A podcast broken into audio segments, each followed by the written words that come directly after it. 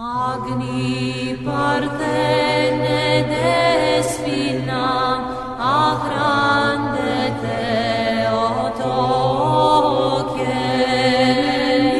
Guten Morgen, Brasilian! Estamos aqui de volta. Eu sou Flávio Morgenstern e você não é. Este é o podcast do Senso em Comum. Neste podcast nós estamos certos. Se você discorda, você está errado.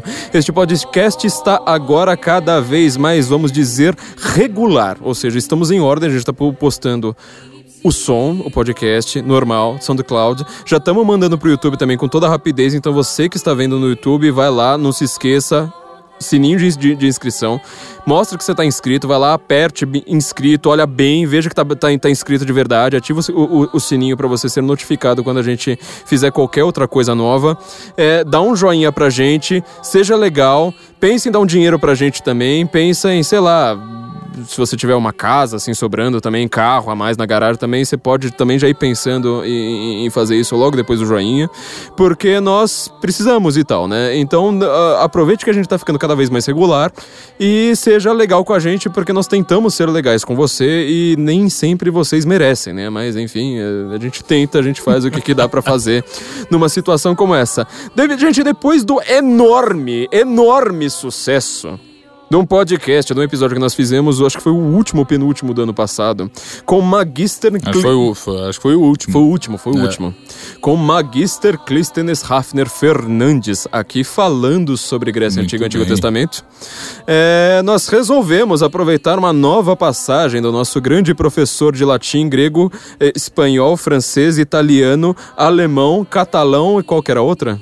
Perdi Javanês, né? Javanês. Javanês, óbvio. Todo brasileiro fala javanês, É, ele só tem que descobrir isso aí uma hora. Lima Barreto Exato. na veia. É, o nosso grande professor de sei lá quantas línguas e sei lá quantas questões de educação clássica. Para, bom, aproveitamos para trazê-lo aqui de volta.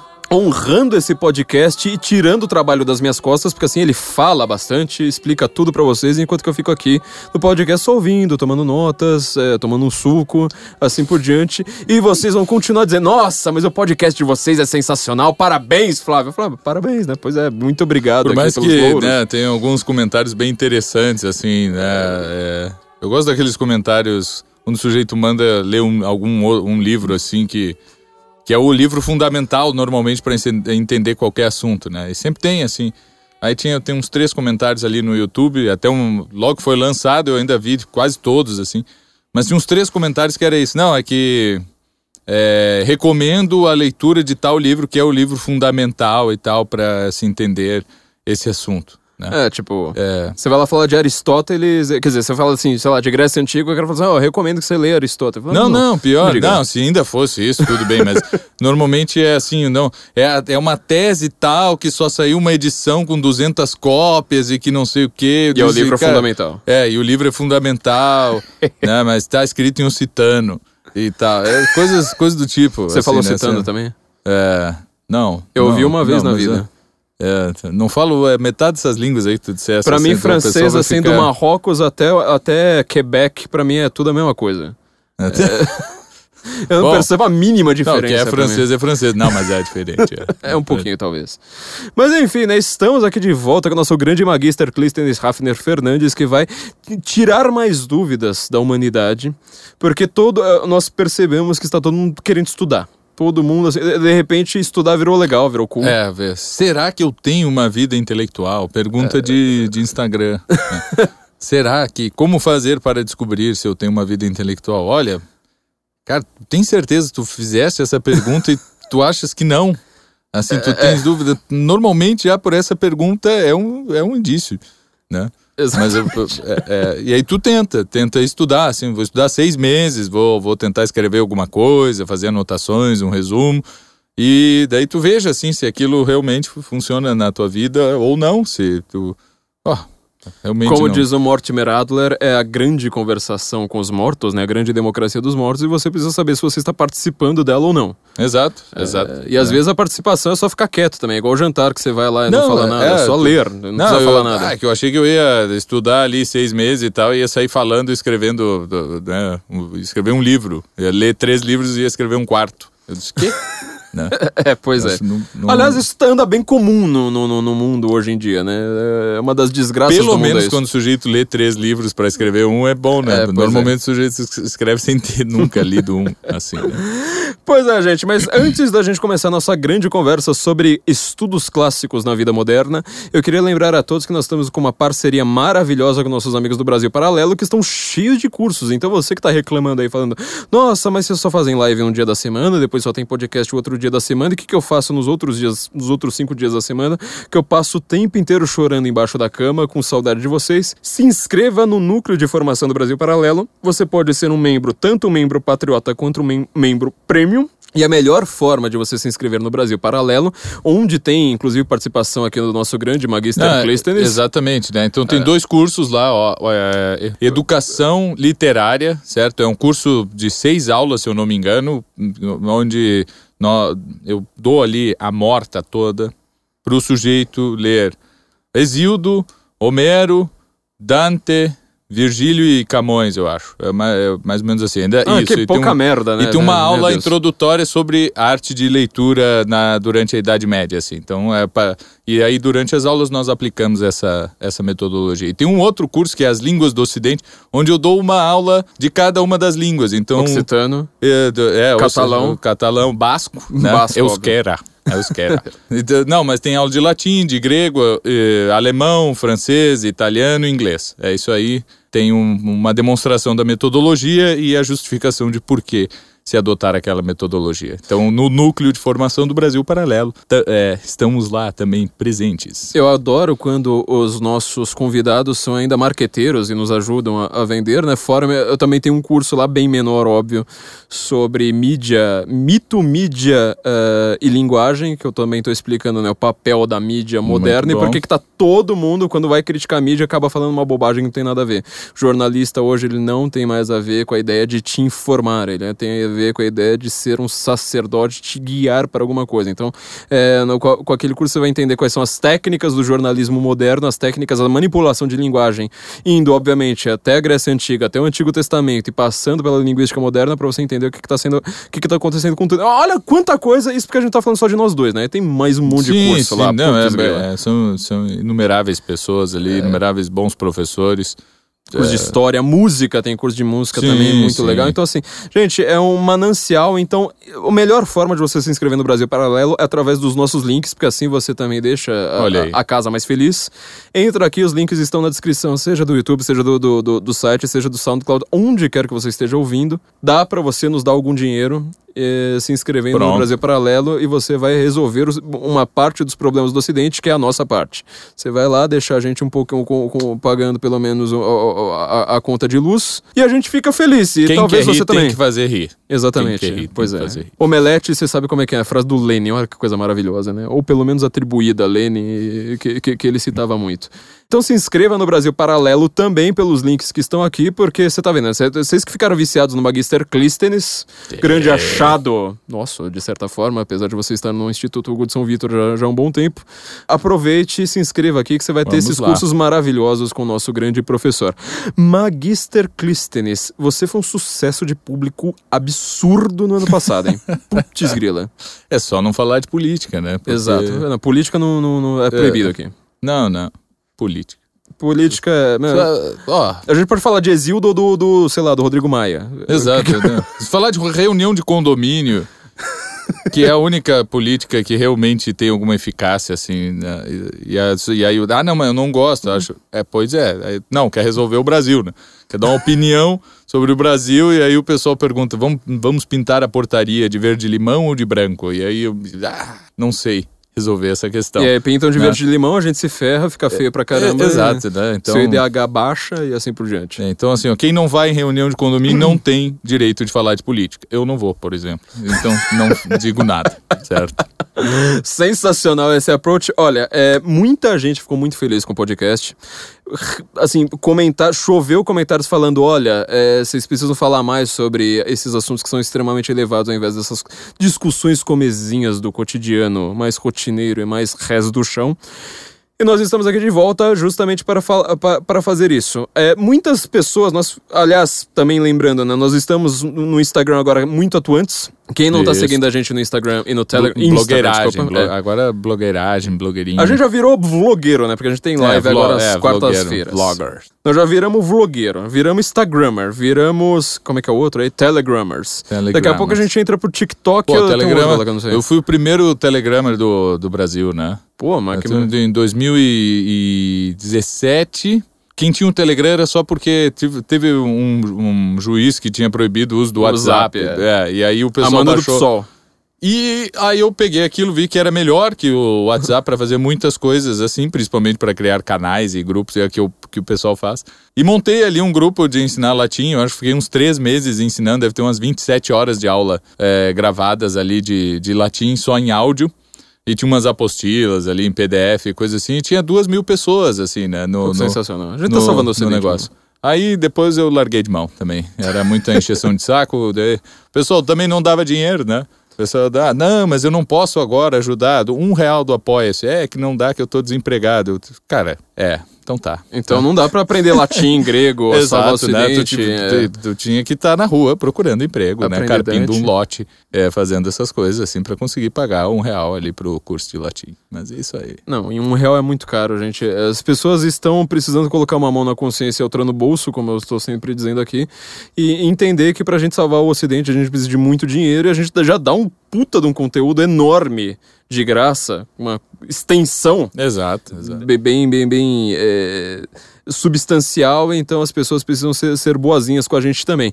Bom, mas é, nós estamos aqui porque, bom, como eu estava falando, né, a gente agora está bastante atuante no Instagram, estamos respondendo eu, Carlão, sobretudo, Felipe de vez em quando também. Muitas das perguntas que estão surgindo das pessoas no, no, no Instagram e perguntas sobre estudos estão bombardeando estudos de língua, sobretudo estão sendo ah, as campeões ali. E o nosso Magister Clístenes é um grande Magister, né? Ó, nosso grande professor aqui está é uma pessoa capaz de entender por que, que nós precisamos de estudos. Na verdade, isso todo mundo já sabe, né? Vamos pular as introduções chatas. Por que, que nós precisamos de estudo, todo mundo já sabe. Mas como que você pode iniciar a sua vida maravilhosa de estudos clássicos numa era moderna? Conte-nos, professor, qual que é o primeiro passo? Aquela primeira, primeiro, a, a- é, como é que chama? O azulejo amarelo lá da, da, da Alice, né? Tijolos amarelos. Tijolos, tijolos, tijolos amarelos. tijolos né? amarelos lá. Exato. Não, é bom, a questão é que quando a gente fala em educação, a gente está se referindo à educação clássica, né? Depois a gente passou a usar outras educação para falar de outras coisas Que não tem nada a ver com educação. Que não que eram outra, né, que não, que quer dizer que ser engenheiro agora é, precisa ser educado. Isso há 300 anos atrás não faria nenhum sentido. Médico é uma pessoa que precisa de muita educação, né? Não, não faz sentido nenhum porque educação não é isso. É bom que seja educado. Na verdade, durante a Idade Média, o médico sim precisava ser bem educado para poder fazer medicina, mas um engenheiro não precisava, certo? Um comerciante não precisa, um, administrador não, não precisa, ninguém dessas pessoas precisa de educação, porque educação é outra coisa. Não tem nada a ver com essa formação profissional. Inclusive das grandes profissões, né? Inclusive- Quais são os exemplos que você está dando? inclusive das grandes, das grandes profissões, né? Então, assim, quando falava-se em educação, é aquilo que hoje nós temos de dizer educação clássica, porque nós não temos, porque nós precisamos especificar a coisa, precisamos dar a diferença específica ali para dizer assim, não, nós, isso aqui não vai te ajudar a ser engenheiro. Pode ser que te ajude a ser um engenheiro melhor, mas tu deves buscar ser um engenheiro fora daqui da, da educação, certo? Porque te ajuda a ser um ser humano e um engenheiro por né eu só conheço seres humanos assim que são engenheiros né É, ou comerciantes ou qualquer coisa assim educação clássica a primeira coisa é isso aí é, é a formação do homem enquanto homem quando a, a educação não mas é, é a formação do, do homem engenheiro é a formação de um homem arquiteto de um homem designer de um homem quais são as outras profissões aí eu não conheço muitas profissões mas a, a mas enfim, né? é Que eu vejo um curso universitário assim, tem, tem 80 opções. Disse, meu Deus, né? É, A universidade antes tinha três, né? Agora. é quatro, assim, para dar, né? Filosofia, teologia, direito e medicina, né? Faz todo sentido que, que seja assim, né? Por mais que a filosofia pertencia a todas ao mesmo tempo, assim, então é, um, é meio. Nem, nem, é, podia ser que nem contasse tanto. Agora, sim, a educação é a educação clássica, e educação clássica é educação.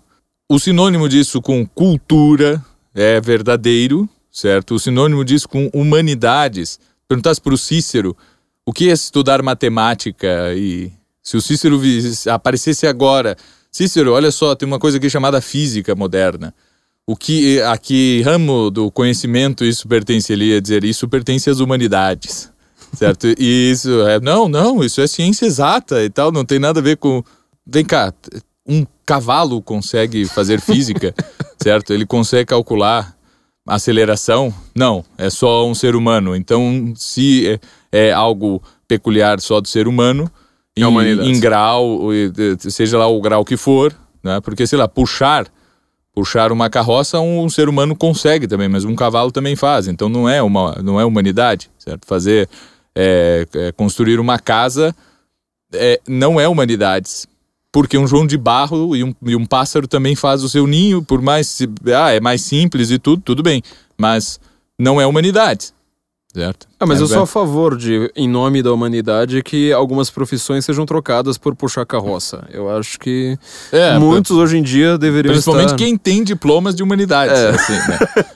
é. que são chamados de humanidades hoje deveria ter essa profissão na prática de puxar de carroça puxar pra carroça. gente. Exato, Exatamente. Né? Mas, é, essa é a primeira coisa, assim, né? Não, é, não encarar o humanitas, que é uma palavra que o Cícero traduziu, uh, do, do grego, a, principal ocupação do Cícero foi conseguir falar sobre filosofia latina em latim.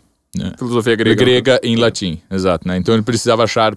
E ele traduziu a palavra paideia, que, e, e, e, hoje as pessoas se revoltam, assim, ah, não, paideia não é humanitas, como diz o Cícero, mas é mais, seria aquilo que nós hoje chamamos de educação, ou chamamos de cultura, ou qualquer outra coisa. Cultura que, por sua vez, também foi o Cícero que inventou é, usar esta, esta palavra dessa, dessa forma, né?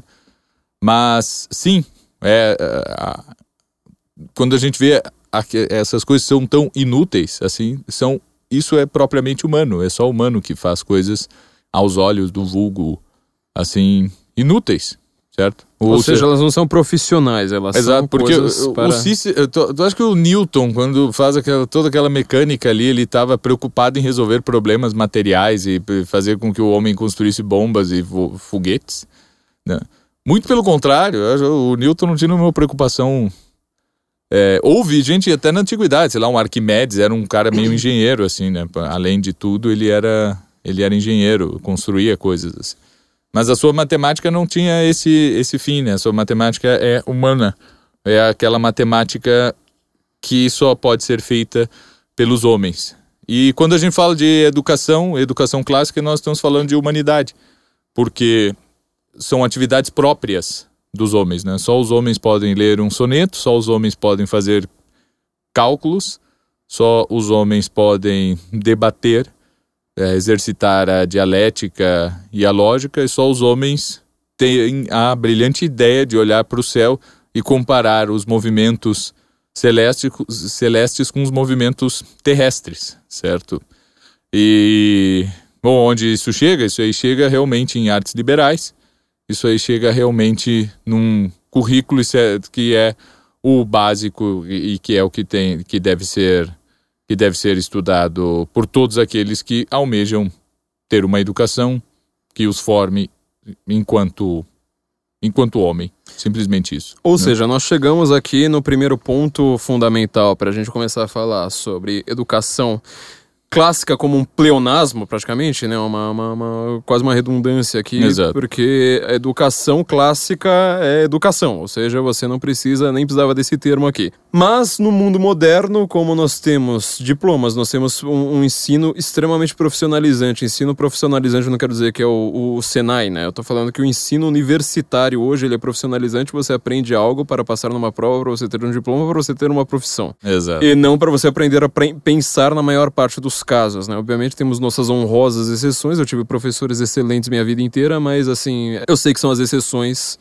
num, num, num ninho de cobras e algumas profissões técnicas elas não lidam com esta ideia de você formar um caráter humano da, da, da pessoa, ou seja, estudar ética, estudar retórica, estudar o, o ser, estudar a realidade, assim por diante mesmo em profissões com extremo garbo e elegância, como o caso das profissões técnicas, das profissões de saúde, assim por diante, que é como você está dizendo. Acontecendo. Para um, um estudante moderno, o cara tem, aqui tem 19 anos, coisa que mais está acontecendo agora no Instagram, que agora Sim, comecei a sim. ouvir, né? Graças a Deus, né, que quem mais consome Instagram são pessoas de 19 anos. né? É. Porque realmente resto do pessoal acho que tem mais coisa o que fazer, né? Então, assim. Olha, deveria, deveria ser, mas é. Eu tô dando um exemplo aqui que também não, não, não bate assim perfeitamente, mas enfim, né? Muitas pessoas estão lá com seus 19 aninhos, acabaram de entrar na faculdade e descobriram que aquele mundo encantado que elas imaginavam que era fa- faculdade é um antro de maconha e pecados piores. E elas falam assim: bom, eu preciso agora buscar uma formação para mim que não tem nada a ver com a ideia de, do que você chama modernamente de formação.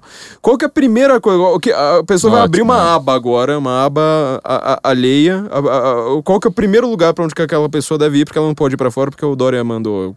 É, sim.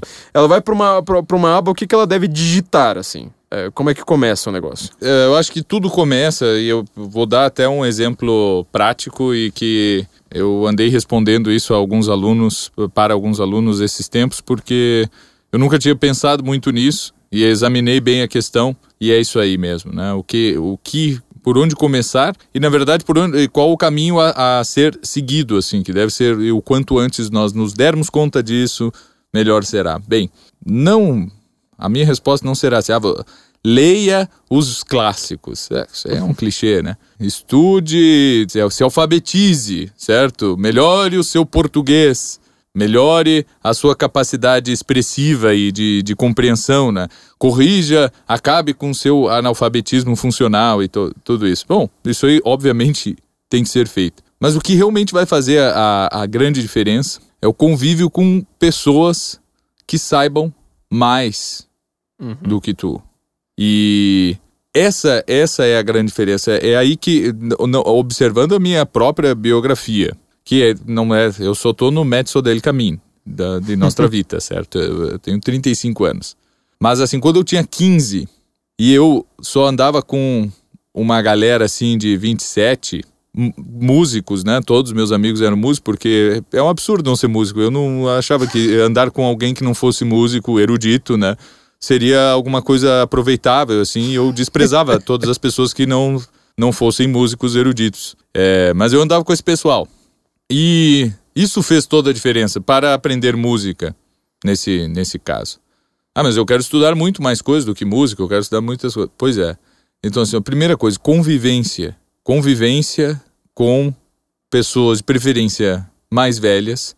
Não muitos mais velhas que faça que de- forma que seja possível que eles te entendam, né, que entendam a tua geração e que tu entenda deles, que tu entenda o que aconteceu na, na vida deles e tal, né? Tá, mas é Não adianta ir pro asilo. É isso. né? É, é, é, o sujeito, não, porque tu faz isso, isso, isso, né? O cara vai te dar uns conselhos, assim. Bom, é, normalmente, né, isso aí é fácil, tu manda uma carta pra... é, é. Às vezes tu vai ouvir esse, esse tipo de coisa, né? Então, mas assim, e não, e não só mais velhas, né? Mas mais mais cultas, melhores na- em termos de virtude que tu, né? Ah, ma- pessoas mais virtuosas que tenham ah, que vivam a religião mais fortemente, mais seriamente do que tu e que realmente estudem mais do que tu e que saibam mais do que tu. Pra quê? Pra tu encher o saco e ficar perguntando toda hora? Não, porque eles não vão deixar tu conviver, vai ser só um pentelho, um guri chato que fica se metendo aqui, né? Um guri de 19 anos que tá ali o pessoal com 40 e ele tá ali assim Cheio de opiniões. cheio de opiniões e ou, ou às vezes não é nem opinião e a, a intenção é boa, ele só quer perguntar, né? Mas não é para não é assim, conviva com as pessoas para que tu possas perguntar. Claro, às vezes tu pode perguntar, às vezes tu pode até dar uma opinião, mas não é só conviver. É certo? ouvir. É só É ouvir. participar. É só, exato. É, é falar de, tri- de trivialidades mesmo, certo? É, é- é comentar qual é a cerveja que mais gosta. É, é- é conviver. Isso aí é muito bom.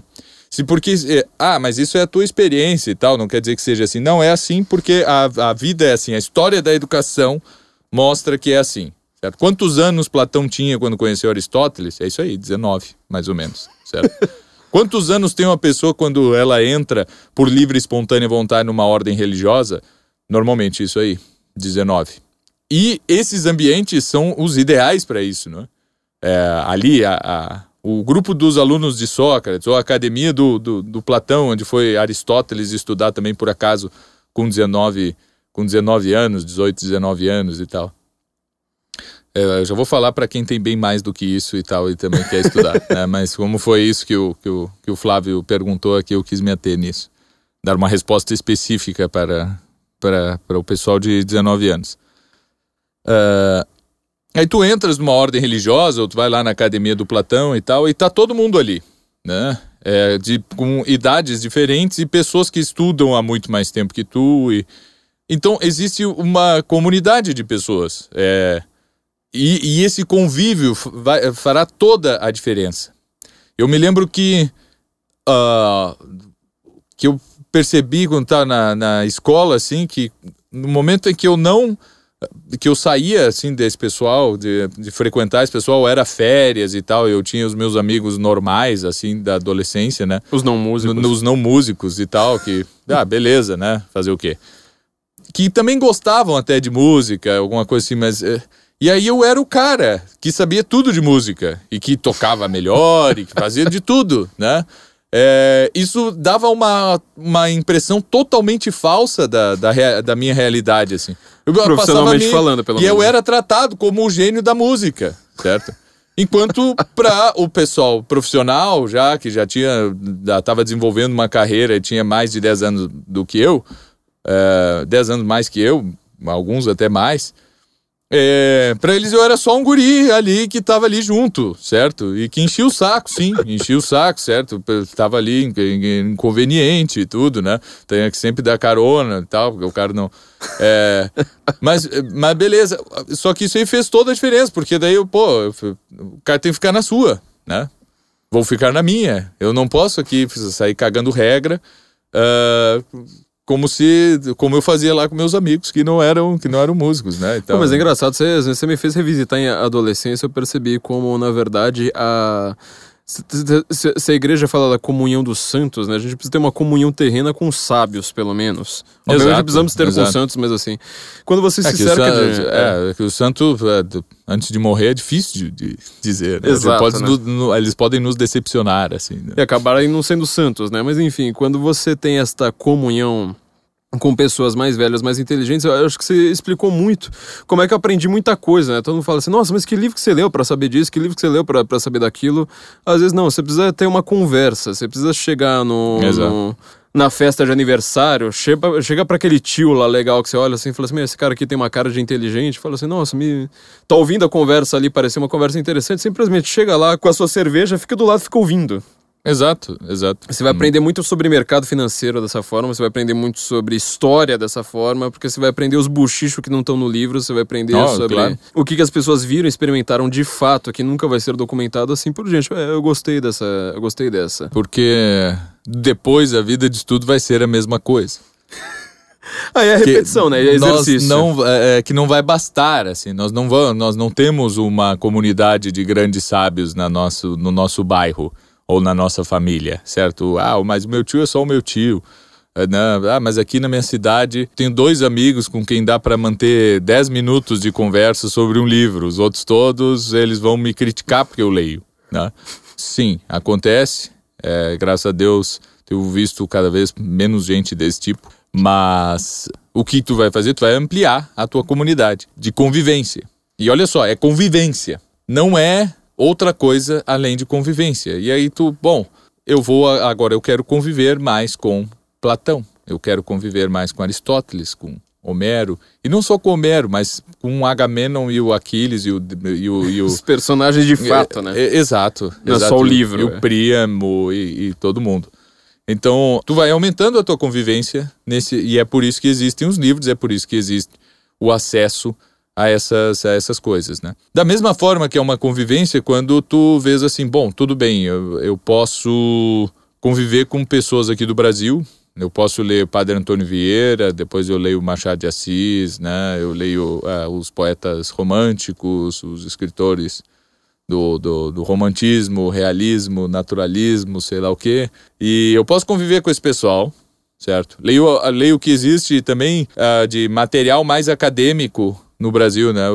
Que é uma, um negócio assim, ah, mas no Brasil não tem nada. Eu disse, cara, eu não sei, olha, é, para falar de mitologia, eu gosto do Junito de Souza Brandão e acho que o tipo de obra dele, assim, não tem, não tem parecida, assim. Existe muita coisa muito boa, com propostas diferentes, mas daquele jeito como ele fez aqui. E é um, e é um brasileiro que escreveu na tua própria língua há muito pouco tempo atrás, tu vai entender tudo que ele está dizendo assim, né? Tu vai ent inclusive entender, o, a, aquilo vai se tornar possível. Pô, se um sujeito que morreu há 10 anos atrás, né, conseguiu estudar tudo aqui, vivendo no Brasil, sem real, né? Era só cruzeiro ainda. E eu aqui, é, né, nessa situação assim, pô, tudo certo, a, a, inflação hoje em dia, ela é...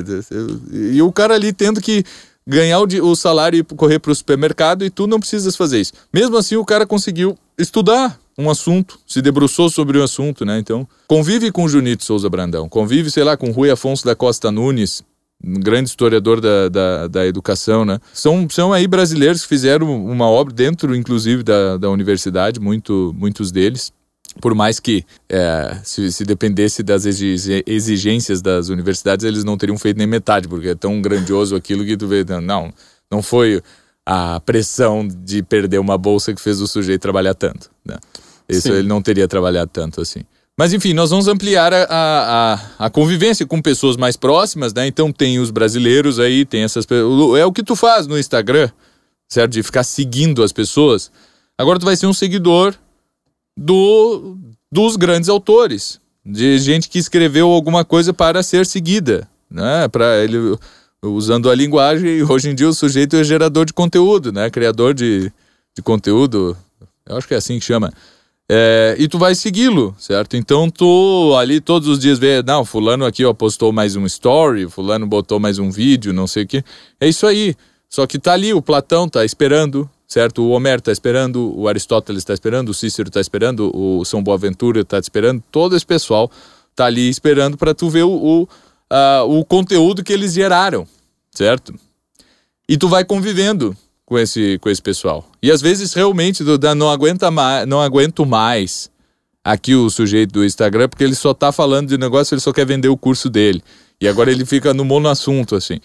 Isso acontece com os autores também, né? A gente, meu Deus, para que dar tanta importância para esse tema, para esse assunto assim? Eu disse, é, isso aí acontece com os autores. E aí tu realmente pode largar. Vou deixar de seguir aqui um pouquinho, certo? E vou para outra. Tá vendo, e, gente? Não é só comigo. E às vezes e às vezes vai ser o que, o que vai acontecer é que, dá, beleza, fui para outra, né? Mas depois eu volto. E aí vai acontecer, eu tô seguindo muita gente. Aí o meu feed fica todo bagunçado, eu não consigo mais costura, é, é, fazer nada, né? Porque eu tô lendo um monte de coisa e tal. Ah, o Platão. É, sim, sim, eu tô lendo também. Eu disse, meu Deus, como tu consegues fazer outra coisa além de ler Platão? Quando a gente lê Platão, Platão é um autor é, muito ciumento, assim. Ou tu lê Platão, ou tu vives, certo? Porque aquilo. Ele é aquele. É aquele cara que te convida pra, pra ir na casa dele, depois não deixa tu ir embora. Não é a visita que não quer ir embora. Não, ele não, não te deixa ir embora, assim, tu tem que forçar. Não, cara, vou embora. No caso certo? específico de Sócrates, acho que isso que é, é, é bem claro, porque ele é o primeiro a chegar no banquete. Sim. Ele é o que mais bebe todo mundo dorme, ele continua fala. acordado, é o que mais fala. É, bebendo, inclusive, bebendo e comendo, é o que mais, mais. Eu não sei como é que isso é possível. E todo mundo cai no sono e ele fica acordado. Exato. E depois ele é o último a ir embora também no dia seguinte, né? Então. Exato, é, exato. Pois é, isso é. é. Então eu acho que essa, claro. essa personalidade do, do Sócrates passa ali na, no Platão e a gente não aguenta ficar sem conviver com, com Sócrates. E sim, é um convívio, porque a gente, com todas as pessoas que nós convivemos, nós não aprovamos totalmente os comportamentos dela, pelas coisas mais ridículas, certo? Não, o fulano de tal, ele é legal, mas ele baba no canto da boca, certo? E aí eu fico, aquilo me irrita, eu não consigo prestar atenção no que ele está dizendo, porque ele fica babando ali, tem uma. Tem aquela. E sim, e os autores também terão dessas coisas, assim, terão coisas. E aí? Aí eu, ah, não, achei chato. Ah, não aguento mais. Eu, não, porque num convívio tu não fazes isso. Tu te obrigas muito mais a estar presente com as pessoas. Tu tem uma relação que de, eh, de, de caridade que tu, não, olha só, tu acaba criando certas dependências muito boas, né? E certas obrigações também com, com as pessoas, né? Não, mas eu não vou, eu não vou mais lá, eu não vou no aniversário do fulano porque do, do- vai estar o Beltrano e coisa assim. Eu disse, cara, não, mas não é o aniversário do fulano e tal. Ah, mas ele nem é tão meu amigo assim. Eu disse, não interessa. Vai passar a ser mais teu amigo depois que tu fores lá no teu aniversário. e assim será com tudo, e não só com autores, né? Então a gente tem a convivência com as pessoas mesmo, né? Pessoas mais inteligentes. Eu não digo assim que tu tem que andar em jantares chiques e tal. Daí tá, agora o sujeito tem 18 anos, ele, meu Deus, eu vou ter que achar um grupo aí que deve se reunir em algum lugar na minha cidade, deve ter uns jantares chiques onde o pessoal fuma charuto. E só fala de E- filosofia. E só fala de filosofia. Eu vou ter que achar esse grupo e, me, e dar um jeito de me infiltrar nesta, nessa realidade. Esta tertúlia secreta. Exato, né? Não, não vai ser assim, né? Isso aí não vai acontecer. Olha, e se te convidarem para um grupo desse, eu acho que tem que fugir, né? Porque o, o mais natural é que não se, se convide ninguém, principalmente jovens, né? Leia Platão que você vai saber por quê que não, se tu deves fugir desse tipo de, de jantar inteligente, desse tipo de tertúlia. Exatamente. Bom, é, a gente tem esse aspecto da convivência, sobretudo da convivência com livros, ou seja, as pessoas adoram que as perguntas que mais Isso. fazem. E com, também. e com autores e com disciplinas também, que eu ia dizer, né? Mas províncias, assim, é convivência, que aí já é uma coisa mais abstrata, mas sim conviver com a lógica, conviver com a matemática, conviver com as ciências naturais, com a li- crítica literária, com todas essas coisas assim, né? É, só, só como isso aí fica mais a analogia mesmo, só que um pouco mais, mais abstrato, assim, né? Eu não diria daí que é convivência, mas é o teu dia a dia. O teu dia a dia que tu tens que fazer coisas normais, tu não tá só ali reunido com, com os teus amigos o tempo todo, ou durante a semana toda, mas no teu dia a dia tu tem certas atividades, e o teu dia a dia tem também que ter essas disciplinas, né? São, sejam artes, sejam ciências, seja lá o que for, e aquilo tem que fazer realmente parte da, da tua vida, como escovar os dentes, lavar a louça e tal. Vou falar lavar a louça, o pessoal que mais gostou, acho, do outro podcast era do negócio de da lavar a louça. história da assim. lava-louça. Foi, Eita. todo mundo comentou. Então, assim, no dia em que a, a, a aritmética se torna um lavar a louça, assim, que eu não passe nenhum dia sem conseguir. Daí que a minha vida já vira uma bagunça, porque né, vem. Falando uma experiência, eu fiquei. A minha, eu tava trabalhando, minha esposa foi passar o fim de semana na praia, eu não levei o lixo da, da pia da cozinha, até lavei a louça, mas não levei o lixo que fica na pia da cozinha, e no outro dia tinha larva de mosca ali, né? E é isso que acontece com, com a nossa alma, certo? Quando nós deixamos de estudar, assim, ficamos desatentos e aí vem larvas, certo? E fede, né? Tem, tu, tem tudo aquilo, assim. Então, não. Vamos lá. Bom, nós fizemos uma analogia sensacional aqui com os livros e com os jantares de hoje em dia, né? As pessoas não estão frequentando a própria estante, né? Eu chamo isso de... A gente precisa ser, a- a- criar a filosofia do estantismo. A coisa que mais está aparecendo pra gente são perguntas tipo, como que eu começo a ler literatura? E a minha resposta é sempre, meu, me, me, me diga um livro que ele te chamou a atenção pela capa. Você vê lá, Sim. a contracapa, fala assim, ó, parece um enredo me interessante. diz, me que eu diz o livro que tu tem em casa, certo? pois tu é. tem um livro daquele do segundo grau, assim, do, do Machado de Assis. Não tem, tem um seminarista lá, Bernardo Guimarães e tal, tal. Alguma coisa tu tem em casa. E Você precisa ir pra sua estante, né? Porque as pessoas estão também querendo muito um beabá, como se o mundo intelectual ele tivesse um mapa. Sendo que ele não tem, ele é uma participação, como você está dizendo. Ou seja, ele é um grande jantar, um grande simpósio, no qual Sócrates é sempre o primeiro a chegar, o último a sair, e o que mais fala, sempre, inevitavelmente. Isso Exato. está em Kierkegaard, isso está em qualquer grande pensador. Sócrates está no Peter Crift, né? Óbvio que também fala bastante disso. E a gente eh, tem que tá, ter uma participação nessa, na- nessa vida intelectual. Para um profissional, agora eu vou fazer uma pergunta bem mais é, é, direta e pragmática, acho que no pior sentido da coisa. Um cara que é um profissional, por exemplo, o cara é dentista, o cara é arquiteto, o cara é sei lá o quê, é vendedor, o cara trabalha 10 horas por dia, tem que chegar em casa, ah, cuidar do. do ah, conversar com os filhos e, e conversar com a esposa e jantar e fazer todas as suas obrigações. Como que esse cara pode arrumar tempo aquela aquela medida, né, que é, parece ser meio mágica, assim, né, tempo que você perde, tempo que você tem, algumas pessoas têm tempo demais, tipo a gente, que é todo um bando de vagabundo, por isso que a gente tem vida intelectual, porque a gente não faz nada. Exato. A gente É. não tem conta pra pagar, a Não, gente não. Não, não, tem louça pra lavar, a gente não tem porcaria nenhuma pra fazer, não tem reunião pra fazer, não tem boleto, não tem burocracia nenhuma pra resolver. Hum. Nós, somos, nós temos esse colé Exato. a escolé do... Exato, do- a gente pode só ficar postando no Instagram, né? É. Como se fosse isso uma coisa boa, assim. Exatamente. Sendo que é só faz isso porque é isso que paga as contas. Pra né? quem não Então, entende, escolé, né? O grande É, magister escolé. Escolé é, é o que o Sócrates pergunta pra todo mundo se, se a pessoa tem quando ela vai. Quando ele vai Exato, né? inte- interpelá-la na, na, na rua, né, na ágora. Ela fala assim: você tem escolé? Ou seja, Sim. você tem tempo pra ficar aqui gastando com, com, com essas bobagens, tipo ser. E quando ele quer ir embora, ele diz que tem um compromisso, né? Que ele não tem mais tempo, assim. Mas normalmente ele fica lá mais três horas, né? Ele disse... É que eu lembrei disso porque a gente leu esse fim de semana agora o Protágoras lá num curso, né? Lemos todo, fomos comentando ali e tudo. E, e no meio ali ele diz, pô, Protágoras, tu dá as respostas muito compridas. Eu sou, tenho má memória, eu não consigo... é, memorizar tudo que tu dizes, então eu peço que tu responda simplesmente sim ou não, né? E não, claro, tá ensinando dialética, né? E se tu não fizeres isso, eu vou embora, eu tenho um outro compromisso e, e tal, assim, né? E passa depois- mais umas três horas. Passa umas três horas e ele depois diz, e agora eu vou para aquele compromisso que eu tinha dito antes.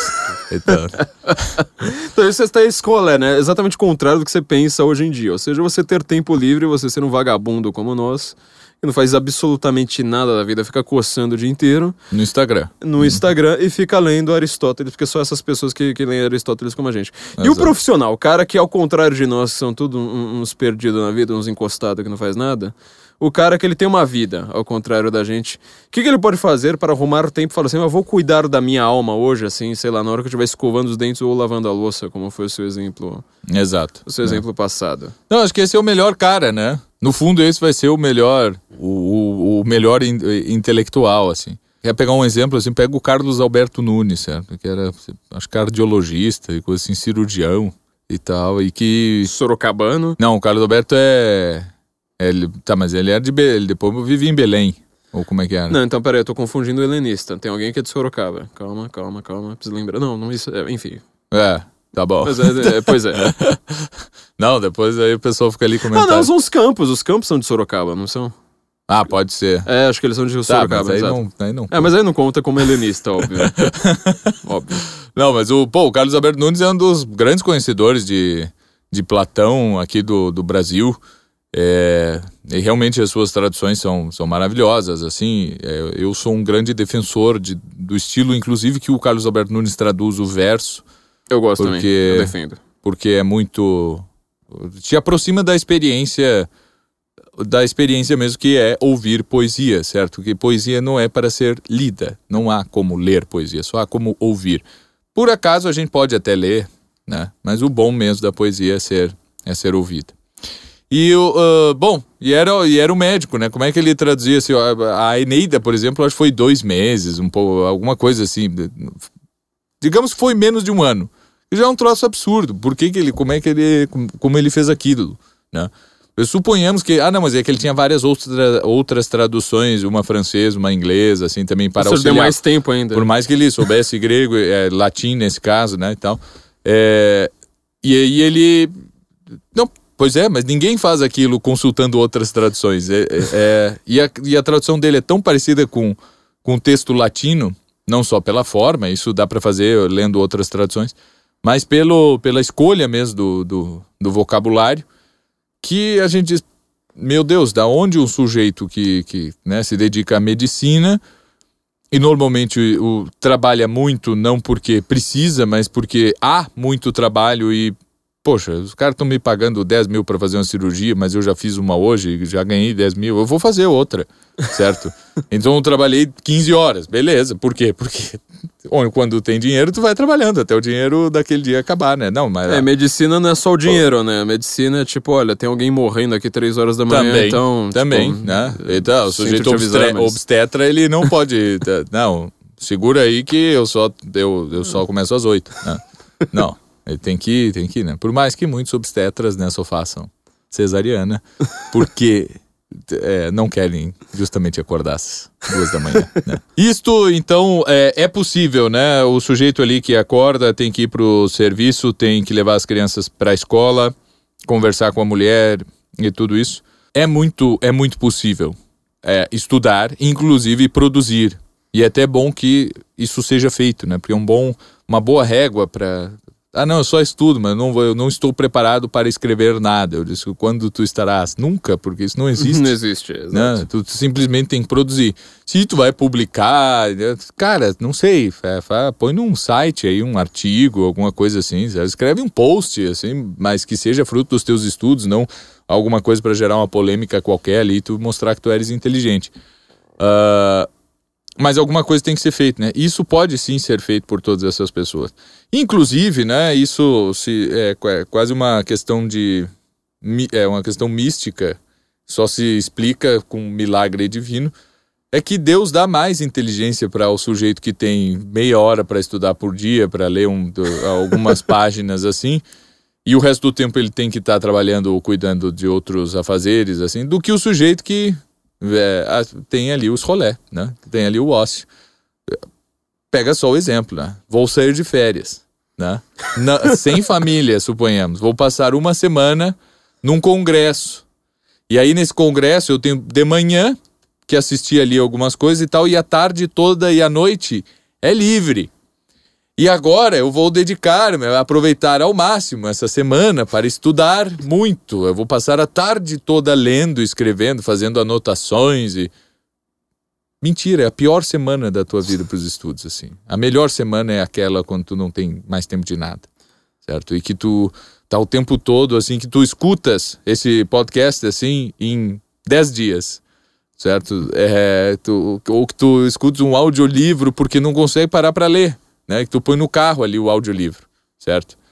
É, vai, vai ser a melhor. vai- é, esse estudo aí funciona muito mais. Funciona muito mais no meio da, da confusão.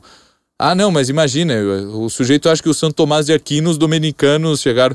Não, aqui na nossa casa, Frei Tomás, tu não precisa fazer mais nada, tu só estuda. Tu acha que ele não estava na escala de, de fazer as coisas que são. Inclusive são... varrer o convento, fazer umas Exato, profissões, exato. umas ocupações assim. meio- Exato, o sujeito tem que fazer, tem que fazer dessas coisas, né? Claro que ele tinha mais tempo que os outros para estudar, porque era aquele era o trabalho dele, mas todo mundo aqui tem certas obrigações, e isso eh, vai ser encontrado.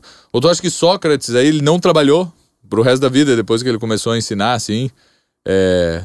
Não, até dava um dinheiro ali, mas eh, isso aí falta. Ó, qualquer pessoa que já tentou viver de dar aula sabe que o, isso não mudou desde a época de Sócrates, tu vai ter que fazer muito, muitas outras coisas, né? Se tu trabalha numa escola, tu vai ter que fazer preencher caderno de chamada.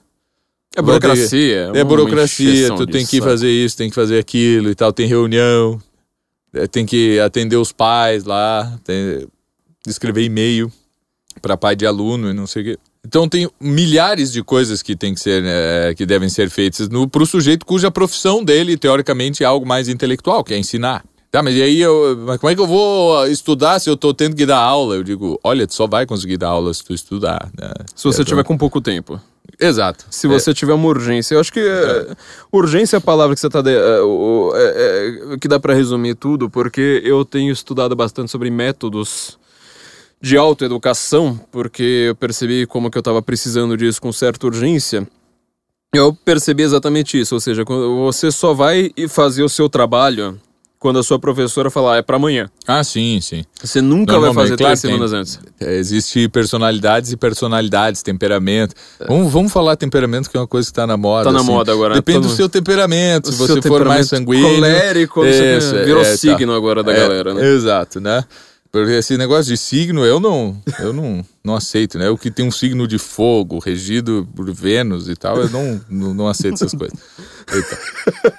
Eu, sei, essa é uma Meu signo é contra o horóscopo, tem- né? Temperamento é a mesma coisa, assim, né? Eu sou aí sanguíneo, é, quente, úmido e tal. Eu, eu vou aceitar essas histórias de temperamento e tal, né? Não, não concordo com isso.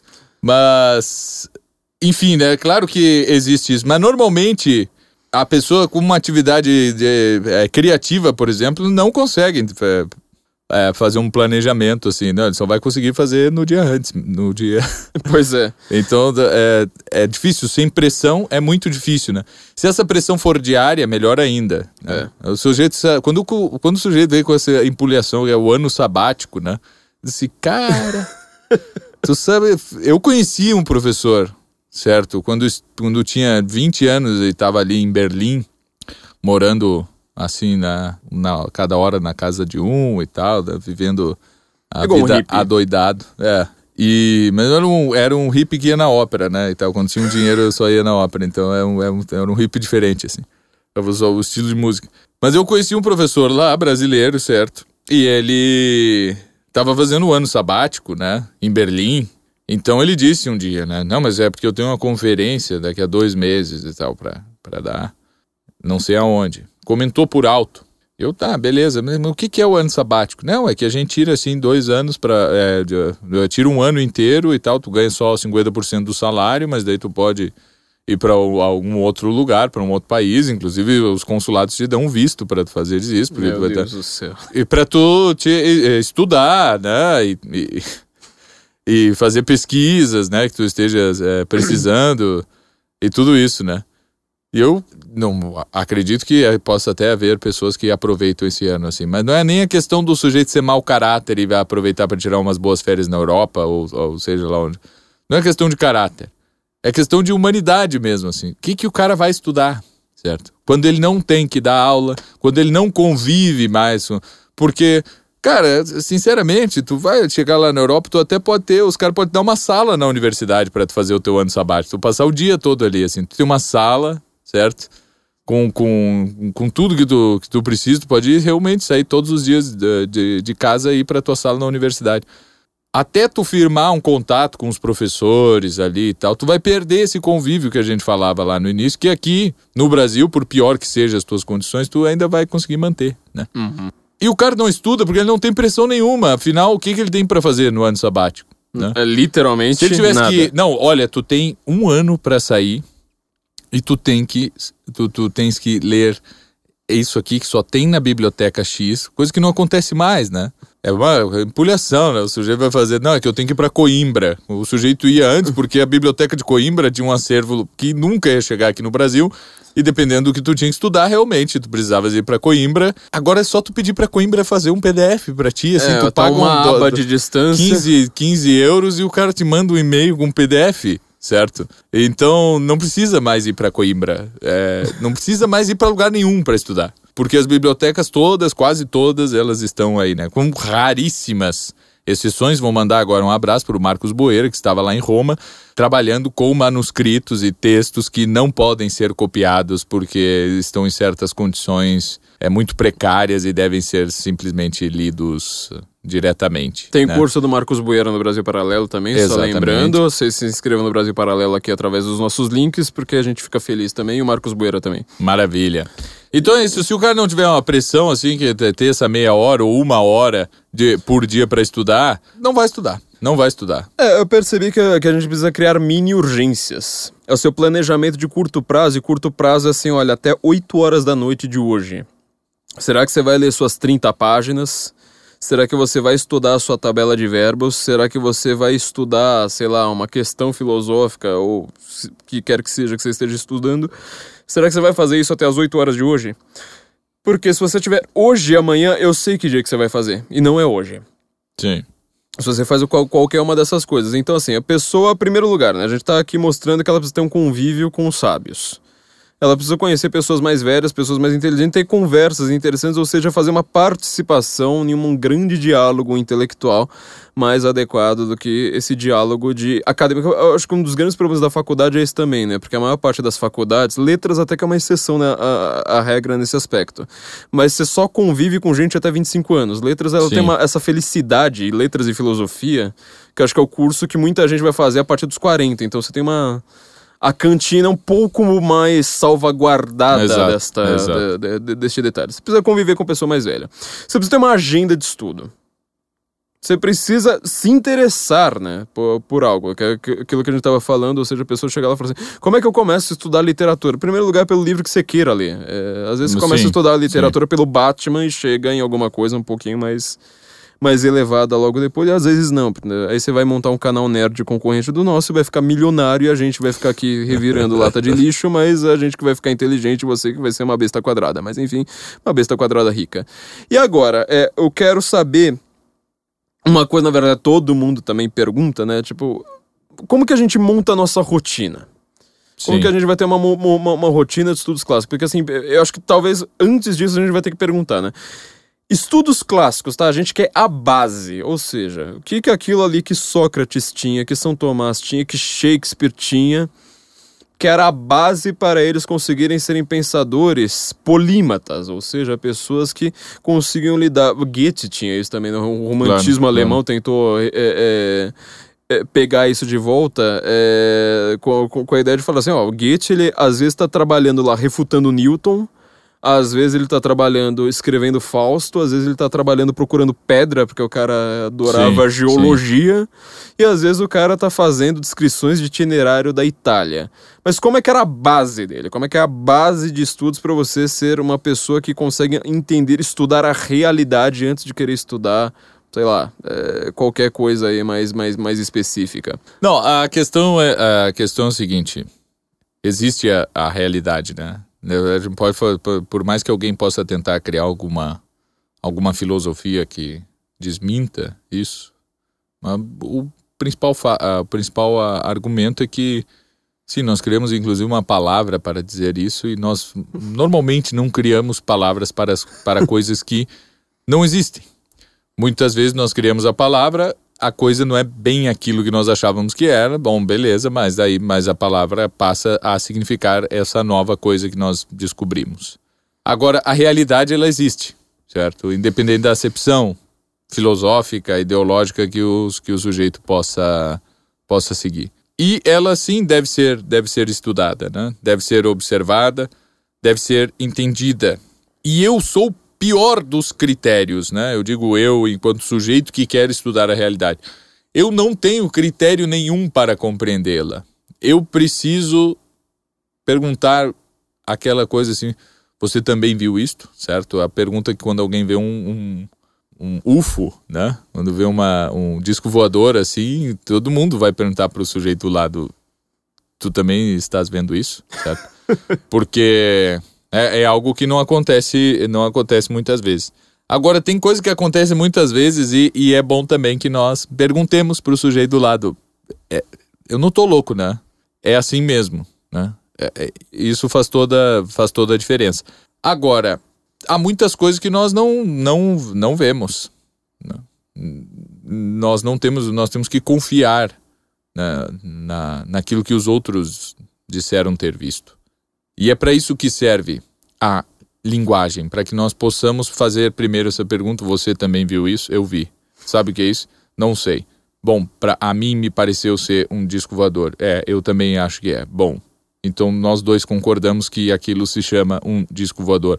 Beleza, concordamos. Vamos contar para um sujeito que não viu um disco voador e aí nós explicamos para ele o que é um disco voador e assim e assim por diante, certo? Então assim, a gente precisa de linguagem. Sem assim a linguagem não vai dar. Ah, mas como, co- como é que eu faço isso? Então eu tenho que comprar uma gramática. Eu disse, cara, tu não tem que comprar nada, certo? Não tem que comprar nada. A não ser o Brasil Paralelo, todos os nossos Ah, cursos. Os nossos isso- links aqui, você tem que comprar tudo. Exatamente. Inclusive as camisetas, canecas, os nossos links Exato. da livraria sem assim, Mas melhor dizendo, não é que tu tem que comprar, tu tem que assistir. Por acaso tu tem que comprar também para poder É, assistir. é. Mas tu tem que assistir. E, assim, é, seria bom comprar uma gramática. Não, seria bom tu leres uma gramática. Se tu não tem, é bom comprar, certo? Mas assim, não, porque plantar tomate dá dinheiro. Eu disse, não, planta ali o tomate, ver, o que dá dinheiro é vendê-lo, certo? Nunca vai, algo, uma atividade vai dar dinheiro. Oferecer essa atividade para alguém que lhe pague é o que te dá o, o dinheiro. E a mesma coisa com, com os estudos, certo? Então, assim, como eu estudar a linguagem?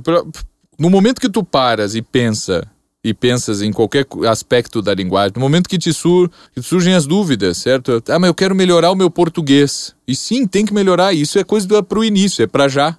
Não tem assim, ah, não, mas eu vou fazer outra coisa antes. Não, se tu, se tu tens isso em mente, eu preciso melhorar o meu português, tu tens de fazer isso. Porque com certeza tu precisas. Não há ninguém que acha que precise melhorar o português e não precisa. Como eu faço isso? Cara, primeiro, quais são as tuas dúvidas? Já percebeste que tu tens dúvidas? Que tu usas as palavras do jeito que dá, mesmo sem saber se é- aquela é a forma correta ou não? E que tu põe vírgula sem saber que, se aquilo é, é correto ou não, no- tanto na fala quanto na escrita. Primeira coisa, olha só, tu não tem, tu não tem dúvidas. Ah, eu não sei se eu digo obedecer-lo ou obedecer-lhe. Eu não. Tu sabe qual é o correto? Para eu dar um exemplo. Então, tu vai procurar isso aí. Não vai no Google para saber isso aí. Beleza. Aí tu vai no Google, aí abriu lá uma gramática. Que gramática é essa? Ah, olha só. Ah, mas ele não responde só essa minha dúvida, ele responde várias outras. E aí eu vou conseguindo, eu vou, eu vou ampliando aquele meu estudo e realmente vou melhorando o meu português. Ou eu estou lendo um livro, estou lendo Machado de Assis, e ele diz, ah, aqui vai crase, é? Interessante. Nunca teria escrito com crase. E aí tu prestaste atenção naquilo, interrompeste a tua leitura, e talvez tu, naquele dia, tu leu só uma página, e é isso, resolveu uma questão de crase, que é muito pouco, né? Imagina, eu saber de um verbo de um substantivo que exige crase, dependendo do, da regência do verbo. E passou o dia e foi isso que eu aprendi. É, normalmente o estudo é assim, é isso. Aprendi. Aqui vai crase. Eu não escrevo a partir das 10 com crase, certo? Agora tenho certeza. É uma, é uma, é uma coisinha assim. Então assim, ó, linguagem, como fazer? Sim, linguagem é tudo, não dá para sair fazendo nada sem linguagem. Ah, mas a matemática é não sei. Sim, é Todas elas linguagem. passam pela linguagem antes. É tudo linguagem, certo? Então tem que fazer isto. Uh, não tem, não tem. E, e a partir do quê? A partir das tuas próprias dúvidas. Tu não tem dúvidas? Ah, mas disseram que tem que ler Homero, eu nem sei quem é Homero. Descubra quem é Homero, certo? ah, mas eu não tô entendendo aqui o, o, os, os, personagens. Descubra quem são os personagens. O, o, Google, ele tá a, a, uma aba de distância de todo mundo que faz perguntas demais, né? Eu acho que as pessoas querem muito levar, serem levadas pelas mãos. Eu tô vendo que cada vez mais as pessoas estão escrevendo muito errado. As pessoas fazem perguntas erradas. Você vê uns tweets escritos por altas autoridades no Brasil. As altíssimas, aliás, né? Porque já a autoridade já é uma uma coisa alta, mas as, as altíssimas autoridades elas não conseguem escrever um tweet sem, sem um erro gramatical, ou três, provavelmente. É, e gra às vezes é, é, porque eu tenho corretor ortográfico, né? Então o cara não erra a ortografia hoje em dia, mais tanto assim quanto era de é. costume. Mas a questão é começar uma frase e não terminá-la, é levar para um outro para um outro lugar. Isto que o ministro acabou de dizer, tendo em consideração o que foi feito semana passada, foi algo horrível. E o sujeito tá feito, tá dizendo. De uma do, frase que ele não cita. Do, do que foi feito na semana passada, ele esqueceu um que ali. E. Tá, mas o que, que é horrível? É o que o ministro disse, o que foi feito semana passada. Eu disse, o ministro. O ministro é horrível. Sim. E eu, mas tá, a sua mas, frase não diz isso. A sua frase não diz isso. Não, mas é óbvio. É que, não, não é óbvio, cara. Tu, tu, olha só, a tua ideia pode ser bem clara na tua cabeça. Isso não quer dizer que tu consiga comunicá-la se tu não tiveres domínio da, da linguagem. Aliás, eu... você não tá conseguindo comunicar para mim que tô avaliando sua, sua frase. Você imagina para quem passou correndo ali, né? exato, exato. Isso é. e é o dia todo, assim, é o dia todo. É, com perguntas no, no Instagram, com tweets e, e é. isso, isso, tudo, né? Ah, porque eu, eu, tenho reparado isso. As pessoas falam assim, nossa, mas eu vou precisar ler uma gramática do zero. Não, você sabe o que é um artigo, você sabe o que é um artigo definido, você sabe o que é um artigo indefinido, é. assim por diante. Então, assim, o mapa, ele já tá razoável. O, o quebra-cabeça, que tá, tem umas partes montadas e uns buracos faltando, ele está na sua cabeça. O que você precisa fazer é falar assim, quais são as partes que estão faltando e o que, que eu preciso corrigir. É, Às é vezes você precisa saber o nome técnico da coisa, tipo, ah, o que, que é regência mesmo? Se isso aqui é, é, é uma questão de adjetivo contra advérbio, porque isso é uma confusão na língua portuguesa que eu acho que nunca vi nenhuma língua que confunde tanto é, adjetivo com advérbio. Mas, claro, mas é que o Padre Antônio Vieira ele não sabia isso, assim. É. Padre Antônio Vieira... É, é, tu sabe me citar quais são os. É, eu, tô com dificuldade aqui no complemento verbo nominal. O que, que é isso? Eu não sei. Tá, mas como é que eu escrevo essa frase? Assim, assim, assim. Por quê? Porque é assim que se escreve em português, certo? É, é porque. Eu vi uma entrevista com alguém, Pronto. inclusive o cara falava português, mas ele era é, italiano. É, o cara que também fala seis, sete línguas. E ele tava perguntando sobre gramática para ele. Ele falou uma coisa bastante curiosa. Ele falou assim: Cara, já tentou aprender lituano? Não, mas assim, se você for ver a gramática do lituano, mas assim, é um negócio assim com tanta declinação, aí um negócio específico que na palavra tal a declinação muda, às vezes você tem que colocar uma partícula dentro da palavra para porque ela tá combinada com a outra, não sei mais o que. Ele falou assim: agora faz o seguinte, vira para uma criança lituana de 3 anos e pergunta para ela se ela sabe o que é uma declinação do alativo, não sei, ela não faz a menor ideia, mas ela fala ela- sim, exatamente usa- daquele jeito. Exato. Então, assim, às vezes a gente não sabe o nome técnico, ou seja, o mapa dos nossos fracassos, para citar um, um, um álbum do My Dying Bride, olha só que coisa que eu consegui fazer aqui, o mapa dos nossos fracassos está razoavelmente em ordem na nossa cabeça. Só que as pessoas estão querendo justamente esse convívio dos sábios, que é fazer perguntas e falar assim, olha, me diga, o que, que eu posso ler se eu estou com dúvidas, sei lá, tô com querendo ter du... tô querendo aprender mais sobre linguagem. Então vamos, vamos, vamos ser pessoas cristãs agora, pessoas com uma caridade que nós não temos na nossa vida Muito cristã bem. cotidiana. Exato, Uma exato. caridade forçada e fingida e que a gente não consegue disfarçar aqui. Vamos, vamos agora pegar as pessoas pela mão e falar assim: olha, abra uma aba aí. é, e procure algum dos mecanismos que nós temos para nos dar dinheiro, seja a livraria, seja os cursos do Brasil Paralelo, etc. Agora Exato. você abra outra aba e a gente vai ser bonzinho e caridoso e te levar pelo maro- maravilhoso. O que, que o Magister Clístenes aqui está dizendo é que um dos maiores problemas da base que Goethe tem, Shakespeare tem, Dante tem, toda essa galera tem, é, o mundo antigo que não tinha gramática, né? As pessoas que também precisam Sim, saber disso, que sim. o mundo antigo não, exi- não tinha gramática, não existia essa, essa coisa de ter um livrinho lá chamado Gramática. Gramática do grego antigo para falantes de latim. Isso não existia porque Começa a existir, né, na, na, no Egito, tem algumas, tem alguns restos, assim, fragmentos de um método para ensinar latim para falantes de grego. né? No Egito. Então, no Egito, né? Mas Sala isso aí já, já é, sei lá, século 2 ou 3, assim, mais ou menos. Ou até mais. Você sabe né? qual foi a primeira língua a ter uma gramática compilada? Não. Islandês, salvo engano, no século 10 ou 11, agora não lembro de, de, de cor. É, é, uma, é uma gramática que, que, que, que faça isso tudo. O que tu tinhas é, são aulas, né? Se a gente É. pega o Dionísio Trácio, ou pega depois a gramática latina do, do Hélio Donato e tal. Aquilo, como é que é a gramática dele? É um diálogo, né? Quantas são as partes da oração? Oito. Quais? Isso, isso, isso, isso. Aí é a doutrina, nomenclatura da gramática e tal. Dá um exemplo. É assim, assim, assim. Mas não é. ah, não, é, não tem nada a ver com aquilo que nós hoje em dia chamamos de gramática e como deve ser essa aí do, do, do islandês, assim, né? Que, que procure analisar a língua e nada disso, né? O que tu, a gramática era muito mais assim, como explicar para a pessoa fazer com que ela consiga escrever bem. E mais, antes disso, na verdade, é Aliás, como a- gramática significa exatamente isso, né? Exato. É, é, escrever bem. Escrever bem, né? Então, e, e- ou, ou melhor ainda, é assim, como avaliar se o sujeito realmente sabe aquilo ou não. Né? Então, ah, realmente eu posso escrever muito bem sem saber quais são as partes da, da oração. Né? E quantas são e tudo isso. Mas me ajuda, me ajuda muito. É. Então, ah, Pouca quando- gente sabe o que é um predicativo ou nominativo, né? Predicativo Sim, nominal, no, no caso do português. Exato. E você usa essa porcaria o tempo todo, ele é super simples. Mas Sim, você sim. não lembra que o nome Sim, do, não do vai chamar negócio assim, é né? predicati- predicativo nominal. Exato. Né? É, o que, o que- é, é o problema do sujeito querer aprender latim, ele pegar ali o Napoleão Mendes de Almeida e ele diz assim, primeira, lá nas primeiras páginas, então isso aqui é um adjunto adnominal restritivo. Tá, mas...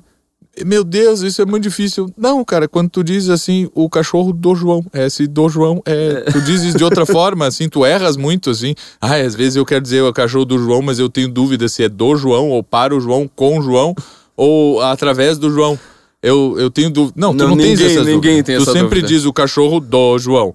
Isto se chama adjunto adnominal restritivo. Aliás, pra É. quem tá fazendo vestibular, que vai fazer o, o, o português, você precisa sempre lembrar de uma coisa. O vestibular de português na parte de gramática, ele é absurdamente fácil. Eu conheço duas provas que são difíceis. Na verdade, ó, tem três faculdades em Minas Gerais que acho que tem, o, o, vestibu- tem os vestibulares mais cretinos em matéria de língua portuguesa que eu já vi, que são aquelas exatas do Triângulo Mineiro lá, acho que é Juiz de Fora, não lembro qual outra, qual outra. Porque alguém inventou que Minas Gerais, porque tem o Guimarães Rosa lá, precisa ter uma ter uma universidade, ter- precisa ter um vestibular de, de português que deixa assim, Difícil. até meus professores falando, meu, tem a do Sim. ITA e tem a do Rio Branco, são as duas únicas provas que são realmente difíceis, mas assim, a gramática do vestibular médio, ela é super simples. O que complica pra caramba é que o cara quer nomencla- nomenclatura que você nunca vai Nomenclatura. usar na vida. Sim, sim. Você nunca vai usar, então o cara Então, vai tu- lá, tipo, tu coloca... não é, tu escreve o cachorro do João. É. Mas ele quer que tu diga adjunto adnominal restritivo. Aí, ah, não sei, mas... Aí você chuta.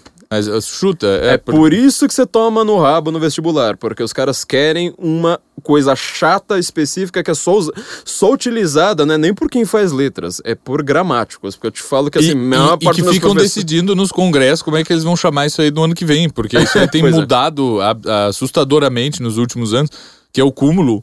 É, é óbvio que não dá para tratar a gramática do português com nomenclatura da gramática latina, como se fazia até muito pouco tempo atrás. Então, no português, as declinações são. Cara, não tem declinação, porque mas as gramáticas antigas eram assim. Não, então, o cão. Nominativo, o cão.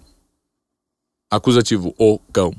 E, e ele ficava fazendo Não tem tabela. declinação, mas é pra fazer. Exato. É só pra dizer que tem. né? gramática é assim, né? Ele tinha essa concepção é, antiga, assim. Mas então, uma coisa é, é realmente nomenclatura, elas ajudam? Sim, ajudam. Bastante pra, em muitas coisas. Eu preciso conhecer, assim como um gramático, fazer a análise sintática mais perfeita? Não, certo? Como eu disse, o padre Antônio Vieira, ele não, nunca fez análise sintática. Nem do latim, que era o que ele estudou, porque, diga-se de passagem, é, ele não estudou português, certo? Ele só estudou latim, né? E, Porque não se verdade- estudava, inclusive, né? Exato, gente precisa né? É, estudar é estudar latim, certo? não tem muito o que sair disso, assim, né? Tá, tá, mas por quê? Eu não sei, cara, porque todo mundo fez isso, certo? É sinônimo de estudo. Até o século XIX era sin- sinônimo de estudo, assim. E o fulano estudou? Sim, tinha muitas letras latinas.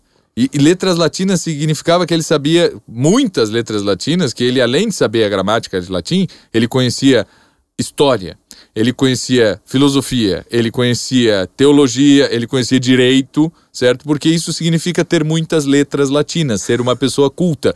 E aí diz o Napoleão Mendes de Almeida, para dizer que eu não falo que eu não falo bem dele nunca, eu falo muitas coisas bem. Por exemplo, que ele diz assim, "Ah, saber francês, alemão, é, e inglês e italiano, isso qualquer cigano sabe. Latim é o que define mesmo a cultura da pessoa, certo? Então, claro que eu concordo com o Napoleão Mendes de Almeida.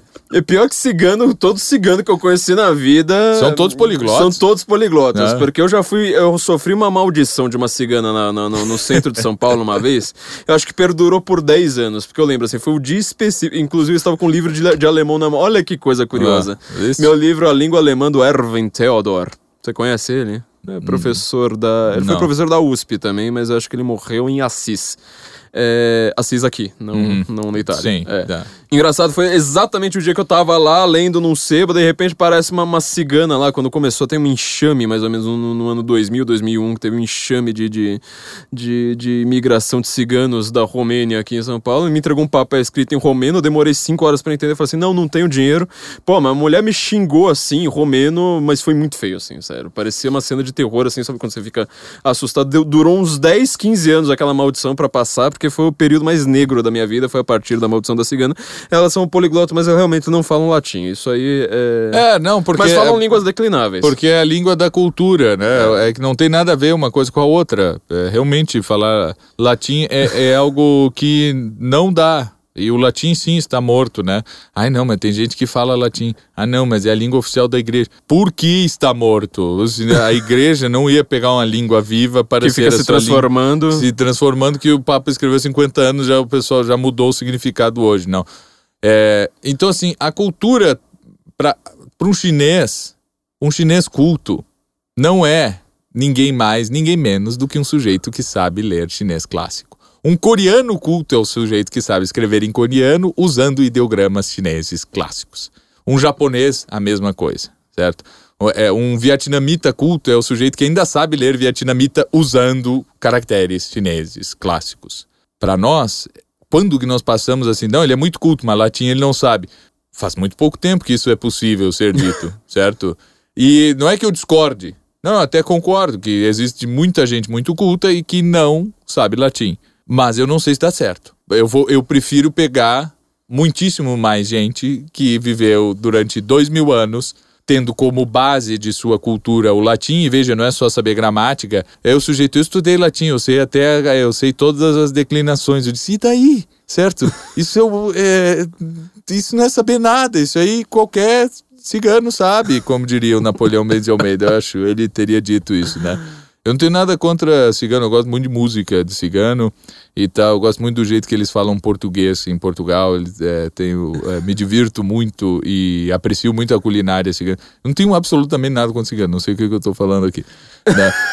Por favor, não me, é, é, não me persigam, ciganos ouvintes. Que, e toda a comunidade cigana, um grande abraço aqui, ouvintes do, do Guten Morgen, toda a comunidade cigana. Inclusive, é. eles entendem todas as línguas que a gente fala muito melhor, muito melhor Exato, que a gente. tocam um violino e violão maravilhosamente romaninho, bem. Assim. Chama-se romanino, mas chama de e, violino. E, e é, é, engraçado, é, é, que a piada fica boa porque justamente, pô, o cigano, na verdade, ele é um povo cultíssimo, assim, e, é. e pô, é um troço é absurdo, tem que, tem que tirar o chapéu para o cigano consegue viver. Mas eles não produziram é. literatura, né? Esta, é, esta é, é a grande exato, questão. Eles tem, não produziram tem essa cultura. Questão. Exato, é, que é o que você está chamando atenção aí. Ou seja. É, porque isso não dá para fazer andando de um lugar para outro, assim. Civilização vem de cidade. Cidade é um troço parado, de pedra, construído ali que não dá para transportar.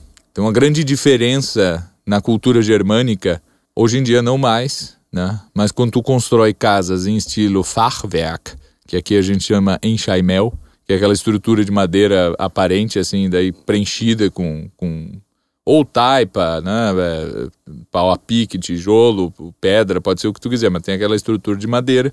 E quando tu constrói casas realmente de alvenaria ou pedra. Aquelas casas de madeira, elas são típicas de pessoas que construíram aquilo ali de forma provisória, que não vão passar muitos anos ali naquela terra porque ela, é, ela pode ser transportada. Eu consigo desmontar tudo, uhum. certo? A, a, a, liga que eu junto os, os, tijolos ou a pedra, ou seja lá o que for, aquilo eu, ela é bem frágil, então se eu desmontar a casa, eu, eu tiro todas as pedras, eu consigo pôr aquilo ali em caixas, um, um, em carroças e, e tal, e carregar para outro lugar e montar minha casa em outro lugar. Mas numa cidade não se constrói assim. Depois se passa a construir assim e tal, mas é, é tu tens essa possibilidade mesmo. E tudo, e mesmo na. Ó, tem um conjunto em casas de é, em Frankfurt, no centro de Frankfurt, que é do tempo do Goethe mesmo, né? Tá ainda lá, aquele negócio de madeira e tal. Aquilo vira uma questão estética, mas ele não foi projetado para ser assim. Né? Mas como. Porque o germânico, ele também vivia tipo cigano, né? Ele vivia em tribos e tal. E ele desenvolve isso aí porque ele precisava invadir outros lugares, né, e tal, e, é, ir claro. pro sul e tal, e ele levava a casa dele atrás. É, a Alemanha né? invadir lugares, é meio pleonásmico. É, exato, mas... exato, né, então, então e, e não tinha civilização mesmo. Quando que começa a existir civilização e cultura nos povos germânicos? Primeiro quando eles tinham chamado de Diudisk, que é de onde vem Deutsch. Diudisk é não fala a língua certo? Dio disc é não, é sem língua. Sem língua, isso aí é latim. É o jeito que ele responde para um romano que fala assim, que diz que fala com ele, ele diz dio disc, sem língua, em um dialeto de dois mil anos atrás. E aí passa a ser chamado, e é, a origem da palavra Deutsch é, é, é justamente isso, né? Então, assim, até hoje, a Deutschland traduzido no seu significado mais profundo terra é do sem terra, terra, do sem língua. Sem língua e sem terra, que é. acaba acontecendo a mesma coisa, né? Porque exato, tá, exato. tá como cigano. Mas o, Mas que... o Erwin Theodor, eu tinha acabado de citar o livro dele, o Erwin Theodor na página 47. Eu tenho quase certeza que na página 47 do livro dele ele tem uma outra teoria. Na verdade, ele traça várias teorias para a origem da palavra Deutsch. Ele fala disso, mas ele traça algumas outras. É que eu Sim. não tenho elas de cabeça, mas eu. eu não, eu, vou ter depois que voltar é, aí, vamos ter que voltar. Acho pra... que o próximo vai ter que ser sobre a Alemanha. Não sobre tem, a Alemanha, óbvio. Não tem jeito. Mas uh, uh, o que que faz com que a Alemanha seja um, po um povo de, de, de uma nação culta, a mais culta, né? Comparavelmente, assim. E faz com que o pessoal se apavore, né? Dizendo assim, ah, por, que, por que que um, um sujeito ali no, no interior da Alemanha um professorzinho de, de coleginho assim e tal, ele é mais culto que o, a gente passa para a França e aí tá um professor numa grande escola em Paris, ele tem a mesma cultura que um alemãozinho que dá aula na escola da vila. Justamente por aquilo ser algo externo e alheio à sua própria realidade. Uma coisa é a minha vida de ser alemão. Outra coisa é a vida da cultura. E aí eu tenho que sair dessa minha bolha aqui e aprender um negócio que não tem nada a ver, que é direito romano, que é língua latina, que é literatura clássica, filosofia, essas coisas todas que não nasceram ali com ele. Não tem, não, não tem nada de semelhante com isso. E aí ele tem que fazer um esforço, né? Ele tem que fazer ele um tem que fazer um esforço, esforço que fazer um fora, esforço. ex do cara. E é claro que ele vai ter influência naquilo, a sua disciplina, os seus costumes, a sua visão estética da coisa, a sua, o seu porte físico, tudo vai, vai ter in- influência. Mas a cultura é algo que não é assim, ah, é a minha cultura, porque desde que eu nasci é assim. Não, cultura não é isso, certo? Cultura não é viver do jeito que eu nasci. Isso é preguiça. Isso é o- preguiça. É outro conceito. Certo. Ah, porque lá em casa a gente sempre fez assim. Eu disse, isso não é cultura, isso é outra coisa, certo? Também não tô dizendo que tudo que é que, que, Que é, inato mal. é ruim, É, exato. não, não tem nada a ver. Ah, mas cultura é justamente isso. Cara, olhe para isso aqui. Farei, né? Farei. No fundo, isso é tão, isso é inato, né? Esse desejo de é como hoje em dia que tá tudo uma bagunça assim, que o, o sujeito se apaixona por certas coisas, como por exemplo o Japão e a cultura do Japão. Ou pela, seja a China ou pela Índia, o sujeito vai pra Índia, não, e daí, né, já começa, já vira Hare Krishna, vira esses negócios assim, né, porque ele não sabe o que é ser indiano, afinal ele não é. E aí ele diz, não, daí É, tem... revista Vida Simples, né? Você vai lá, faz uma posição de yoga e fala: Não, agora eu vou aprender com os orientais a ser uma vida simples, enquanto os orientais estão se ocidentalizando porque eles acham aquilo ali um porre, né? É, então... Eu só venho é, aqui pra ensinar isso e ganhar dinheiro. Exato, né? Eu, eu- uma vez eu, eu entrei num restaurante vegetariano lá em Porto Alegre, desses assim, fake, né? E, é, meio hindu, meio chinês, meio muçulmano, meio sei lá o quê. eu- Esse é é oriental, aí tem. É como se houvesse uma mínima unidade no, no- No lugar com mais gente no Oriente. A mundo, gente né? só chama de Oriente porque a gente Não tem é- não é unidade. nosso. E aí a gente acha que, pô, não, que aqui no Ocidente todo mundo é ou é, é judeu, é cristão, ou é muçulmano ocidental e tal. Então a gente conhece, todo mundo é abraâmico, então a gente tem unidade.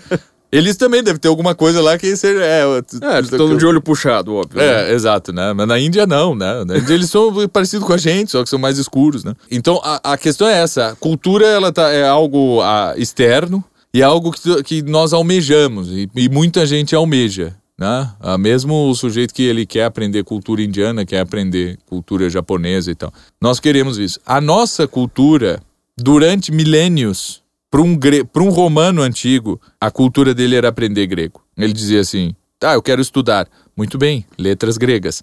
Não, não, mas eu quero. é, aqui mesmo já tá bom, tem alguns autores, eu já quero ler Plauto, Terêncio e tal, né?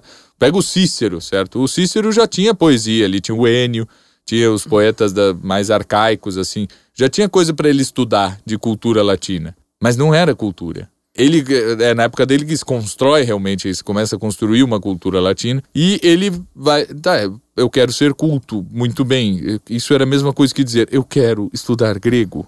E, e tudo aquilo que vem não é só saber a língua. Não. Por isso, estudar grego não é saber a língua grega, é saber literatura grega, é saber poesia é, e filosofia e teologia e, e- e tudo, certo? Direito grego, história. Isso é estudar grego. Quando eu digo estudar latim, é claro que eu estou falando disso.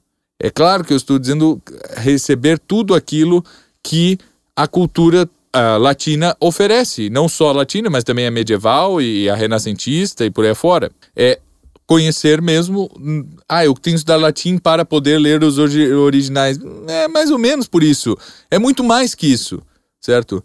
É pra dominar a língua Olha, franca. mesmo ler Cícero em português, em parte já é estudar latim. Né? Uhum. Poderia ser um estudo melhor, mas já isso é isso que eu estou me referindo. É, é esse. Beleza, olha só, tu leste Cícero, é bom, né? Pô, eu gostei e tal. Vamos ler em latim, certo? Ah, não, mas tem a tradução. Sim, certo, mas então vamos fazer o seguinte: vamos estudar a história de Roma, beleza? Vamos ler em latim. Tá, mas não, é que não, latim eu não quero, assim, tá, é, então vamos estudar direito romano, certo? Em português. E agora vamos. Uma hora tudo vai convergir para isso. Não é que isso é a base, assim, tudo isso vai fazendo com que o estudo da, da língua latina, ter essas letras latinas, seja um sinônimo de educação, seja um sinônimo de, de cultura. E Ah, por quê? Porque nós, a nossa língua tem base no, no latim. Eu disse, sim, esse é um dos motivos. Eu posso ficar Mas não é quase nada, tipo. Ah, Não é essa a vantagem. Não, não, certo? não tem nada, não, quase nada a ver. Quando, nós fala, quando eu digo assim, não, é, estudar latim é sinônimo de educação, eu- é, é nesse, é nesse sentido, né? É nesse sentido. Para nós aqui que falamos, sim, mas para todo mundo, para todo mundo. Para ter uma ideia, hoje, vamos falar aqui, ó, é, fevereiro de 2021, não sei, o, é, o podcast As pessoas vai vão mais- ouvir eternamente, né? Porque isso É, aqui é igual então tá. latim. isso Então tudo pessoas- bem, então fevereiro de mais ou menos 2021. 5.064 em, em dezembro as pessoas vão estar ouvindo esse podcast, Exato. você sabe muito bem.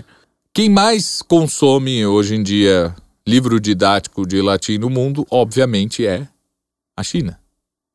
Porque lá, se tu tem 0,0000005 da população que estuda latim, isso já é Tipo, 5 milhões de É. pessoas, né? Então, é uma São Paulo inteira estudando latim. exato. Quem mais convida professores, a Universidade de Pequim é onde os professores eh, de latim da Europa são mais convidados para ir. Assim, tem os maiores congressos e, e tudo isso, né? Então, ah, e por quê? Né? Por que que, por que que fazem? Pode ter qualquer explicação, né? Ah, não, que estão eh, estudando. Eu, eu conheci bastante gente ali em Porto Alegre, chineses que estudavam português justamente para ser mandado para Angola, para Moçambique, não sei o que, trabalhar em construção de porto e não sei o que, como tradutor e, e- e burocrata né, do partido, membros do partido. Aham. né. Porto Alegre tem um estu- Instituto Confúcio ali no meio do campus né, da Universidade Federal, essa coisa que não dá para ninguém entrar. É Não sei coisa- porquê, né? é, são coisas do, do tipo assim. ah, e muito gente fina, todos que eu conheci, assim, gente fina de ir comer na minha casa, de eu ir no, no- na festa lá da lua nova do não sei do que. Eu ia, né? Eles conseguiam estar 30 pessoas cozinhando uma cozinha de, de, de 8 metros quadrados, assim. Eles não se importam com a falta de espaço, eles simplesmente estavam ali, cada um fazendo um, um pouco da janta. E todos gente finíssima, né? Mas por que que, por que que fazem isso assim? Claro, em parte é isso. O que é o Ocidente, até eles sabem. Só gente que não. A gente que não. Não, a gente não. O que, que diabos é o Brasil? O que diabos é os Estados Unidos? Que diabos é a Alemanha? Qualquer nação dessas assim. Sim, é, é um pessoal que. Aquela impressão que o, o que o que há dois mil anos atrás o germânico teve, o chinês tem. ó, É um pessoal que sabe latim Uhum. certo? Esse é, é né, quanto, porque ele olha para a própria cultura. O que é um homem culto aqui? É um sujeito que sa- sabe chinês clássico, antigo, que sabe ler Confúcio naquelas tabuinhas de taquara, assim, aquele negócio. O que é um, um, um alemão, um americano, um brasileiro, um paraguaio? É, culto é também um sujeito que faz a mesma coisa, certo? Então não tem, não tem como, não tem como sair disso aí. Ah, pode ter, pode ser culto sem isso, pode, mas é bem arriscado. Enquanto eu vou te dar a garantia, estudar latim. Não, ah, ah, mas então tu tá dizendo que aquele professor babaca da faculdade que é professor de latim, tem doutorado em latim, ele é um sujeito mais culto do que o outro que não sabe latim. Não, não estou dizendo. Não estou dizendo.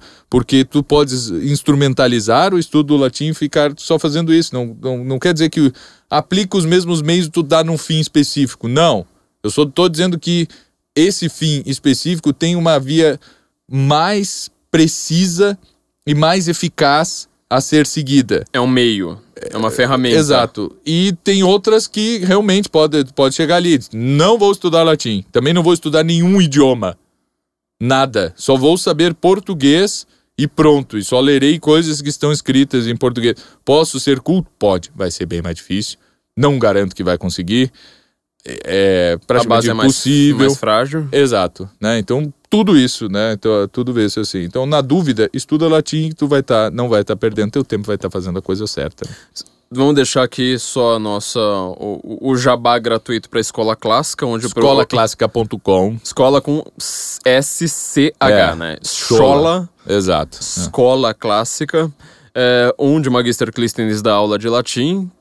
Tem curso de latim, tem curso de grego, tem curso de humanidade. Você pode comprar o pacote completo que você vai ter acesso a tudo, inclusive aulas de Homero em latim. É absurdamente barato, o pessoal às vezes, ah, mas agora eu não posso comprar. Eu disse, cara, nunca, tu não pode comprar, não sei do que tu vi, porque pelo, pela qualidade, pela quantidade de coisas que tem ali. Do, ah, tem livro, tem áudio, tem isso, tem aquilo, tem vídeo com exercícios interativos na própria plataforma e não sei o quê. Cara, tem muita coisa ali, assim, e, e eu vou dizer, tu tá achando que é fácil, que vai ali assistir uns vídeos e tal, e fazer as leituras que são recomendadas. Não, tu vai fazer um curso, aí tem que responder exercício por exercício e tal, vai ser aprovado. As aulas nem se liberam, né? As aulas nem se, liba nem Não se liberam. liberadas. Ah, eu vou ver todos os vídeos, depois eu faço exercício. Não, Não, não, eles não vão deixar. não deixo. Eles não vão Certo? deixar. Tu Eles vai fazer. Assiste a aula quantas vezes precisar. Lê o livro quantas vezes precisar. E responde aqui, faz os exercícios, passa na prova, vai, pra- vai adiante. Língua latina per se illustrata pars un, família romana, eh, exercitia latina. Esse aqui eu vou pronunciar exer exercitia. Exe- Exercitia ou exercitia. É, em latim do Virgílio Kitia e em latim eclesiástico, Eclesiástico, é, titia. exercitia. Vou recomendar aqui um de magister, é magister, né? Ou seja, onde ele dá aula de latim, porque eu gostei muito do curso. Curso de, de grego em grego, curso de latim em latim, depois você vai ter o curso de humanidades. As aulas aí são todas em latim, porque mesmo a parte de Homero é mais fácil ser comentada em latim. Eu, eu queria até comentar, né, você falou da- sobre a Alemanha, né? Porque que ela é culta, afinal ela procura uma coisa de fora, ou seja, a Alemanha é culta justamente quando ela resolveu estudar latim. Exato, Basicamente é. este é o resumo, né? Exato. E o Schopenhauer, que adora se gambar da sua eh, absurda cultura clássica, Sim, sim. ele tem um curso, ele tem um livro que eu acho maravilhoso. Pra mim é o melhor, é, o- é o auge do Schopenhauer. Que eu falo assim, não, aqui é mais legal do que o Dialética e Heurística lá do Como Vencer o Sim. Debate Sem Precisar Ter, ter Razão, que é o livro A Arte de Ler. Sim, sim. É, não, eu não sei se é arte de ler, porque ele foi traduzido, né? Porque na verdade é um, é um trecho de um livro dele que as pessoas cortam e às vezes tá como arte de ler ou sobre ler, escrever, alguma coisa assim. É, mas eu acho que isso pertence ao. Parerga und Paralipomena. E- exato, exato, né? E deve ser alguma coisa como. Porque tem um outro também que é a arte de, de falar, mas ali a dialética erística também não é. só um pedaço daquilo, que é o rei de conste e não sei o quê. Então, mas enfim, são questões editoriais, diale- é difícil de... é. de- O Dialética Erística, pra se ter uma ideia, ele nem tem nome. É um, foi, Não, um, é- foi um trecho de texto que deixaram pra ele, ele não deixou título, então você não sabe nem o, qual seria o título pra aquele negócio. Você simplesmente deixou ou Dialética Erística, ou Como Vencer um Debate, ou não sei quantas razões pra... Sim. é, É, cada um dá um nome. O que, que adianta botar título se o editor normalmente vai pedir pra mudar, né? Então, É, pra quem assim, não sabe, o Schopenhauer ele escreveu um livro na vida que foi o. o- como é que chama? Die O- Welt als Wille und Vorstellung. É, né? é, o mundo como vontade, e representação. Ninguém leu aquele livro a sério. A única pessoa que leu aquele livro a sério e leva aquele livro a sério é Michel Houellebecq.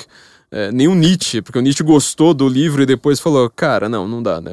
Você vai ler a segunda vez, assim, você já tá com uns 25 anos, você fala, meu, não, não, não, não, não desce, isso aqui tá tudo errado. É que ele competia com Hegel, né? É. E o pessoal da, tinha assim, não, tem que ter um filósofo só queridinho. E, ah, Schopenhauer, não deu. É, Dava-se. Uma das biografias que eu li do Schopenhauer falava que o Hegel eh, eh, tinha fila de espera de anos para você ter uma aula com Hegel. Schopenhauer dava aula no mesmo departamento com três alunos. É. E agora, isso aí é importante, é, eu acho que, que tem tudo a ver aqui com nós, porque a gente está falando assim de faculdade e tudo isso, mas é muito importante nós todos aqui entendermos. Eu vou, vou aproveitar, Flávio, desse canhão de audiência que é o Com os meus sete leitores aqui. Certo, para expor essa, essa ideia que tem que ser jogada aos quatro ventos aí, eu vou aproveitar. Esse ano eu vou fazer esse apostolado aqui de, de, de trabalhar sobre a ideia de universidade. Porque é muito diferente, nó- e, e porque esse podcast é sobre educação, é muito diferente aquilo que nós chamamos de escola de universidade. E aí uns vão dizer, ah, sim, Uma continuação da outra. uma continuação da outra. Eu disse, pois é, aí é que está o problema. Porque a forma como é concebida a pedagogia, pedagogia estricto senso mesmo, a, a didática, a metodologia, o currículo, tudo isso, a preparação do professor não tem nada a ver numa como na outra. Não é um bom professor universitário capaz de dar aula numa escola e nem vice-versa. São atividades completamente diferentes. Tu achas que o, Hegel, o, o, que o Hegel era um sujeito que ia ali e ele tinha uma cadeira. Ah, Hegel, tu vai pegar estética, certo? E ele ficou ali cinco anos ou 10 anos dando cadeira de estética. Não existe cadeira em universidade. Universidade não é escola, não tem disciplinas. O Hegel ele dizia semestre que vem falarei sobre estética. E ele falava sobre estética e ponto. No outro semestre era outra coisa qualquer. Várias outras. E aí tá, Ou mas. seja, a gente trata a burocracia que foi deixada por ele como o ensino. Como ensino, como ensino. Então, assim, um professor universitário, normalmente o que é normal da vida é que ele ensine um assunto uma única vez, a não ser que ele.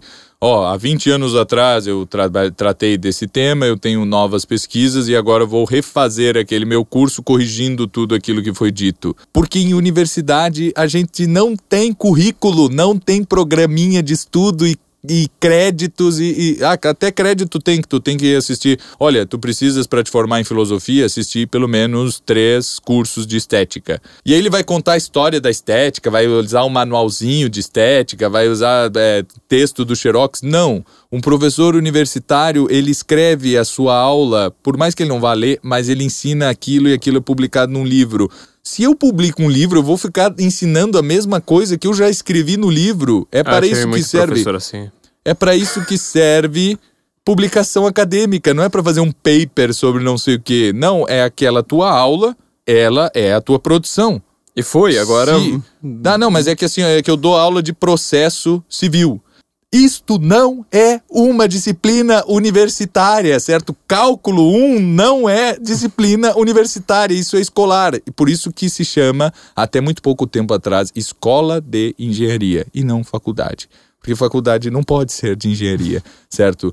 Escola de medicina. Porque depois que a medicina se tornou algo que realmente eu preciso ter anatomia 1, 2, 3 e existe um professor que cuja a pedagogia é de tipo escolar e não universitário que faz anatomia 1, o outro que faz anatomia 2 e outro. Isto é uma escola. As coisas são muitíssimo diferentes e numa universidade, numa escola. Como começa esse nosso eh, estilo aqui de Ó, por exemplo, tem o caso do Etienne Gilson. Né? O Etienne Gilson foi para os Estados Unidos e aí dizem assim, tá, é, muito bem, é, é, Monsieur Gilson, you, you are welcome, né? É, não, isso eu tô tentando falar inglês, né? Bienvenue. Na verdade, você tem ici, que fazer né? o O, sotaque- sotaque do americano é, tentando, falando- falar, tentando falando falar francês. francês, É, não, não, e- e, né? Vous êtes bienvenue à notre université, Monsieur Gilson. Então, mais ou menos assim, né? Agora, tava- é que já tá muito tempo de podcast e a gente não, não co- confundiu uma coisa com a outra. Bem, a- É que você que- falou francês muito bem, não? um americano que- nunca faria isso. É, é, pois é, pois tá é. errado.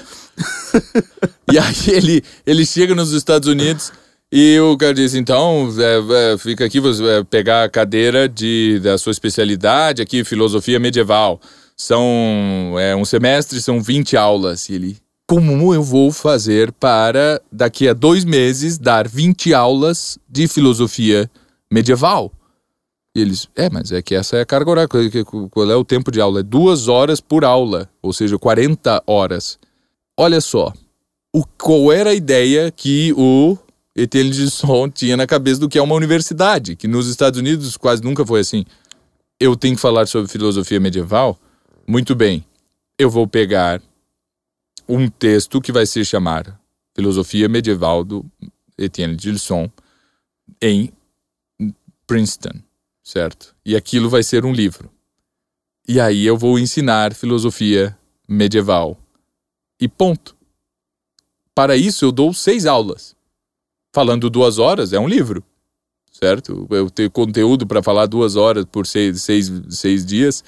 Isto é um livro, isto é publicação acadêmica, é aquilo que eu pesquiso, que é, é a mesma coisa que aquilo que eu ensino, que é a mesma coisa que aquilo que eu publico, certo? Então, isso é vida acadêmica, isso é vida universitária. Pegar assim, não, é filosofia medieval, tu tens que ensinar isso, isso, isso.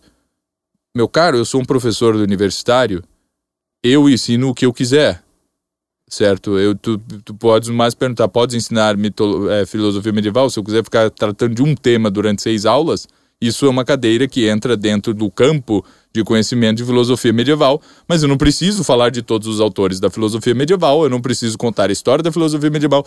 Não, eu vou falar sobre o ser em São Boaventura. Isto é uma cadeira de filosofia medieval, certo? Que aliás é como a produção acadêmica de quase todos os. Produção acadêmica não, vamos colocar um termo aqui mais chato. É como os livros de todos os grandes filósofos que a gente conhece da Europa são feitos. Você pega lá seminários do Lacan, tem não sei Exato, quantos. exato, É, exato. o que- é uma, você acha É, que eles curso saem- de linguística no, do Socio. do Socir, curso de linguística geral. É isso, é isso. É. Ah, não, mas isso aí não é bem um livro, é um curso que ele deu. de- Então, Sim, mas todo livro é o curso é que um ele deu. curso que ele deu, cara. É. E assim, não. não Mas é- tem um, tem um filósofo americano que faz. Não é, um- não é bem um filósofo, mas é, é um pensador mocorongo americano que faz isso. Chomsky.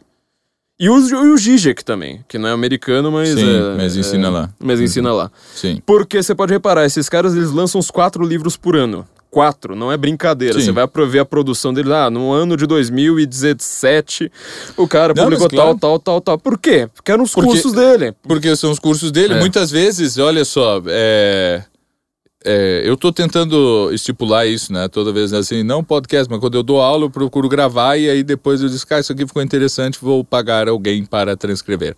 Certo? E aí aquilo pode ser realmente, depois eu corrijo, vou botando, ponho citações, ponho, vou transformo num, Um transformo num, num texto, né? Que muitas vezes ali na hora eu só tinha uma folhinha com oito anotações é, na hora de dar uma, uma aula, né? E muitos desses textos são assim. Para ter uma ideia, o, o que, que é ensino de tipo universitário é o liceu aristotélico.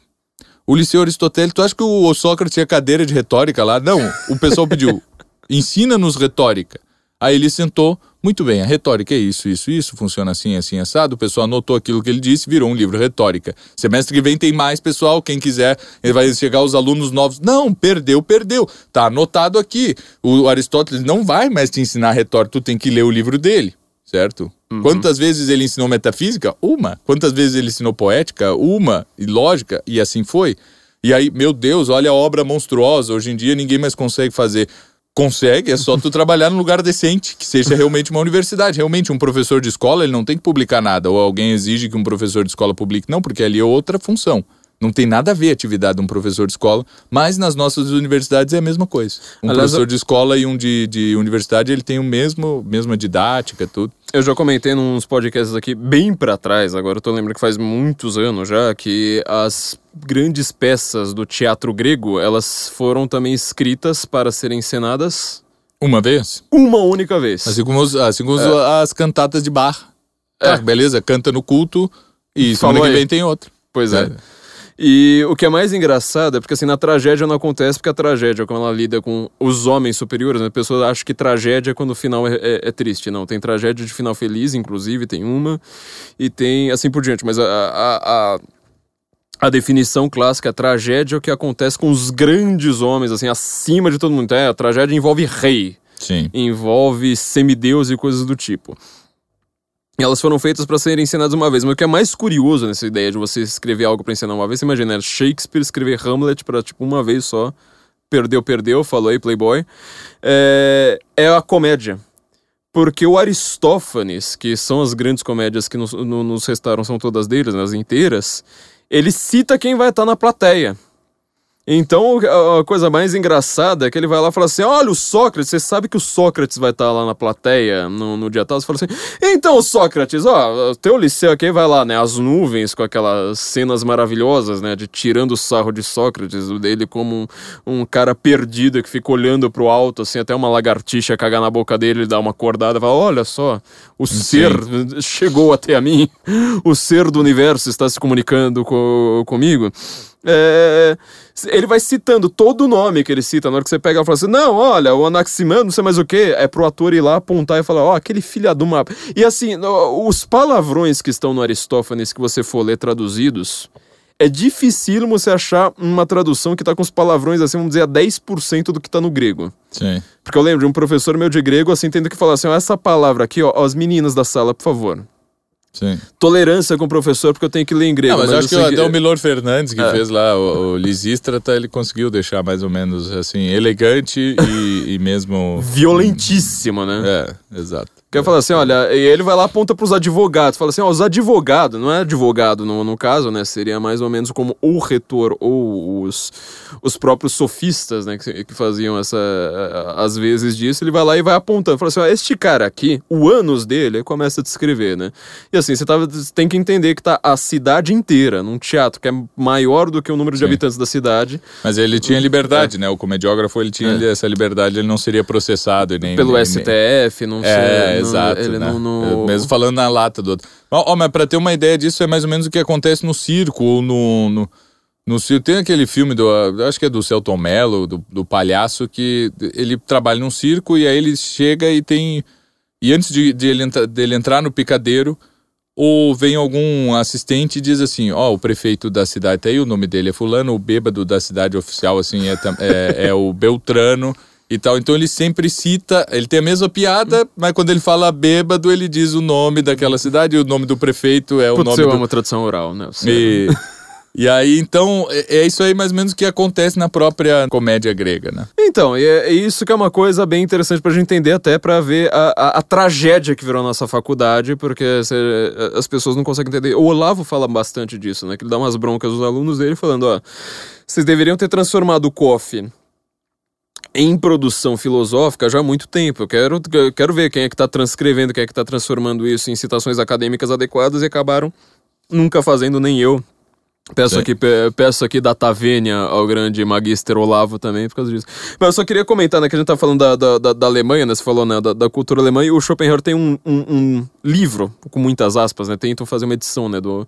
Ele escreveu O Mundo como Vontade de Representação, depois passou a vida inteira dizendo como ele era o melhor filósofo desde Platão por ter escrito O Mundo como Vontade de Representação, Isso, que ninguém isso. nunca le- levou aquele negócio a sério. Só o Lebeck gosta daquele livro. E ele, é, no final da vida, ele compilou boa parte daquilo que ele estava escrevendo, é, elogiando o próprio livro, que virou Parerga e Paralipomena, né? Es- é, escolhos e, e rascunhos, né? Seria uma, Sim, é uma isso. tradução mais ou menos próxima.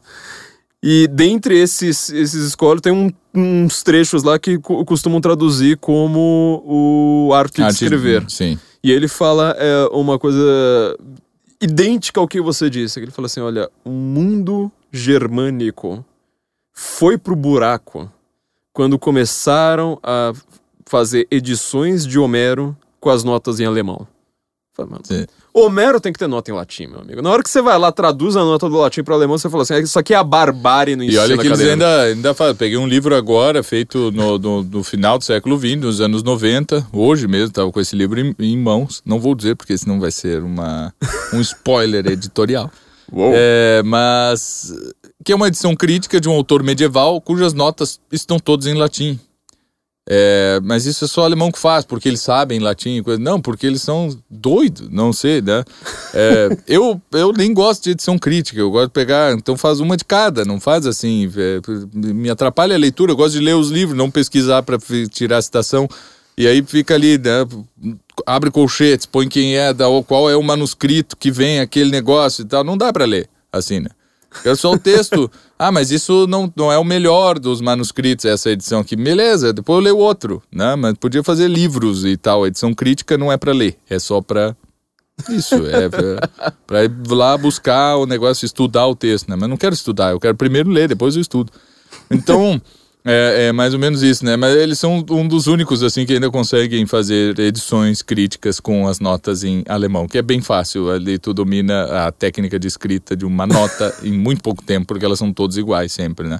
Isto se refere à obra tal que está não sei o que do ano tal e não sei o que. Isto foi dito assim segundo a tradição tal.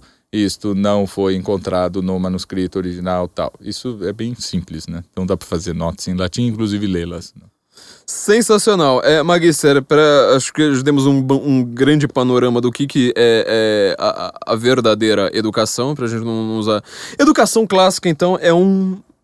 É uma É, redundância. É uma redundância. Tem muita coisa que é muito boa e tem que ser muito e tem que continuar fazendo. Eu agradeço que continuem, por exemplo, é, ensinando as pessoas a construir casa. Eu falei mais de uma vez aqui, mas não, porque engenheiro, não sei o quê. Eu tenho, eu sou de uma família de engenheiros, certo? E na verdade a pessoa da minha família assim mais culta, que era o meu avô, ele era engenheiro. E, e- mas era uma pessoa que sempre buscou se, né, se formar e, e- Se formar como humano, como Exato, pensador, né? como... Um abraço pra todo mundo do Maranhão. Meu avô era maranhense e tal, e ele falava Ah, português não, muito então, bem. não, peraí, eu, eu- já falei isso aqui mais de uma vez. Eu- quando as pessoas falam que são do Maranhão, é, eu já corto todos os elogios, porque maranhense não vale.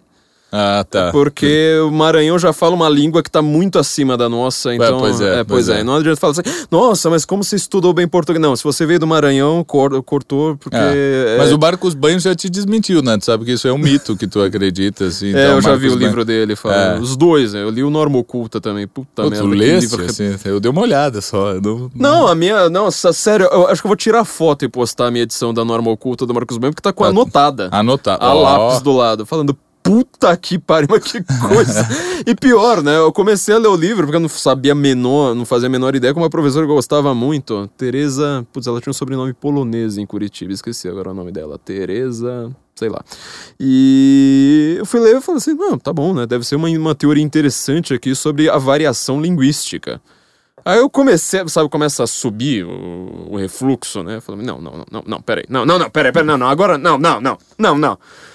Aí Eu fiz a prova, sei lá, nem lembro se eu passei, acho que eu larguei aquela... Mas isso é a norma oculta ou é o preconceito? A norma oculta. É. O um preconceito abraço, eu li bem então, menos. para todos os banhistas, professores banhistas do Brasil. Já tive bons amigos, assim, gente muito simpática. Eu... Era banhista, é, assim, ortodoxo. Mas é engraçado porque ele é famoso, sendo que o, o, o livro que fala melhor sobre isso, melhor com muitas aspas, porque é uma teoria horrorosa, mas é do Silvio Beca... Como é que é? Becara? Becara, esqueci agora o nome dele, que é... Silvio. Por, por que não ensinar, é não com um, salvo engano, entre colchetes, por que não ensinar gramática nas escolas, que é o professor do banho. Ah, É, que é aquele livro, assim, até que te convence de uma parte ou outra. O banho, assim, você lê, você fala, meu, mas que besteira que eu tô lendo na minha vida, né? Bom, é, mudando agora, elevando-nos, vamos fazer agora uma catábase. muito bem. Não, então é então, anábase. Ah, não, anábase, Anábase. desculpa. É, cata... Pra é, baixo. Pois é. É... Magister Clístenes acabou de lançar o livro Catábase e Anábase, uma paiada escrita no Tempo Pascal no Ano da Graça de 2020. É, eu queria ler, eu comentar só... Olha, pro pessoal que gosta de política, esse é um livro que fala sobre a pandemia e sobre os governos e a repressão e o fim da Europa, essas coisas todas, né? Que ainda foi escrito na Europa, então tá.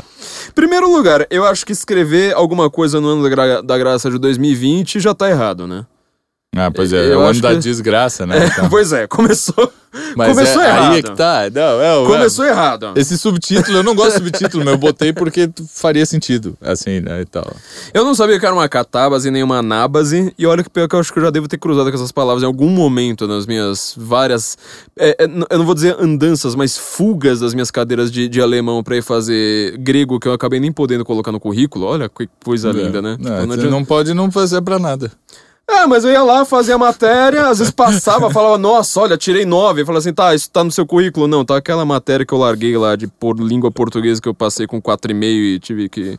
Depois fiquei com cinco na recuperação e o que eu tava estudando de fato não foi pro meu currículo. Mas enfim.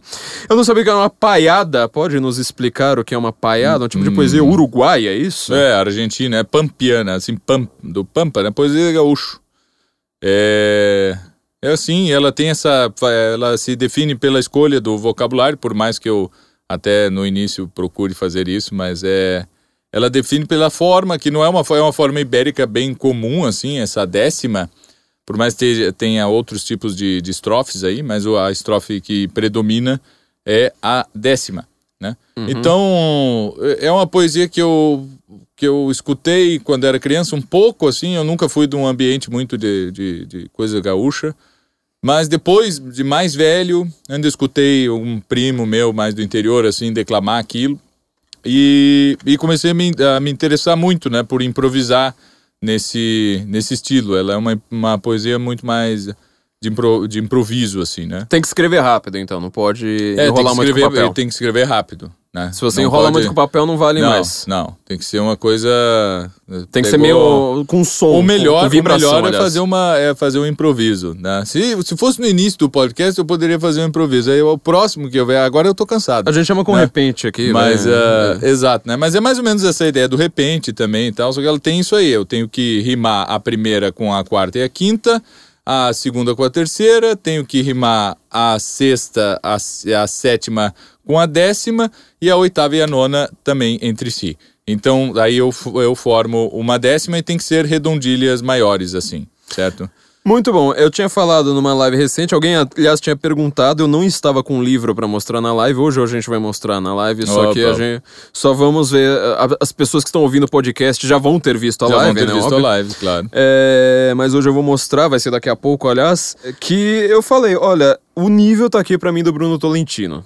É, para mim é uma continuação. Tudo bem que o estilo não tem nada a ver, né? Não, não, O é, assim, estilo, ele é completamente diferente, mas eu falo assim, a, a, a grandeza de se tratar de, de temas elevados na língua portuguesa. Eu não conheço nada de literatura brasileira recente, sobretudo de poesia.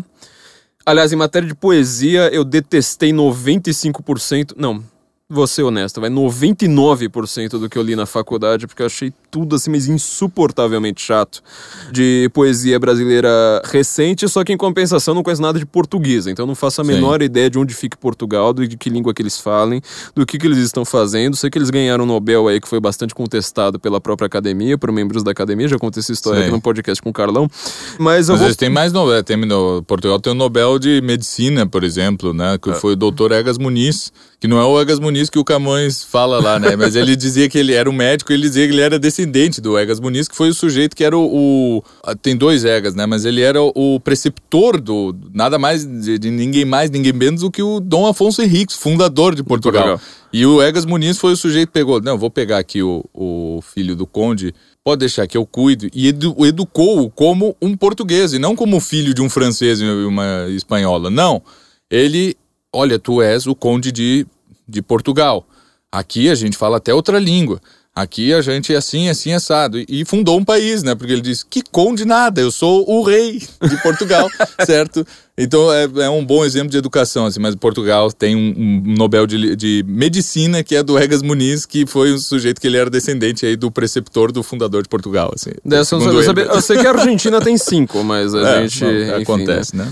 E temos um Nobel com algumas aspas brasileiro, mas que ele não é acreditado ao Brasil, que é um cara nascido em Paraty. Tô tentando lembrar agora o nome dele. Mas nunca Então, viveu aqui, assim. Nunca né? viveu aqui, exatamente, mas, Mas- ele é brasileiro. Mas Flá, é, esse negócio de. É, é claro, é um risco que se corre, mas eu nunca ia saber se, se eu faço. Falando bem sério agora, né?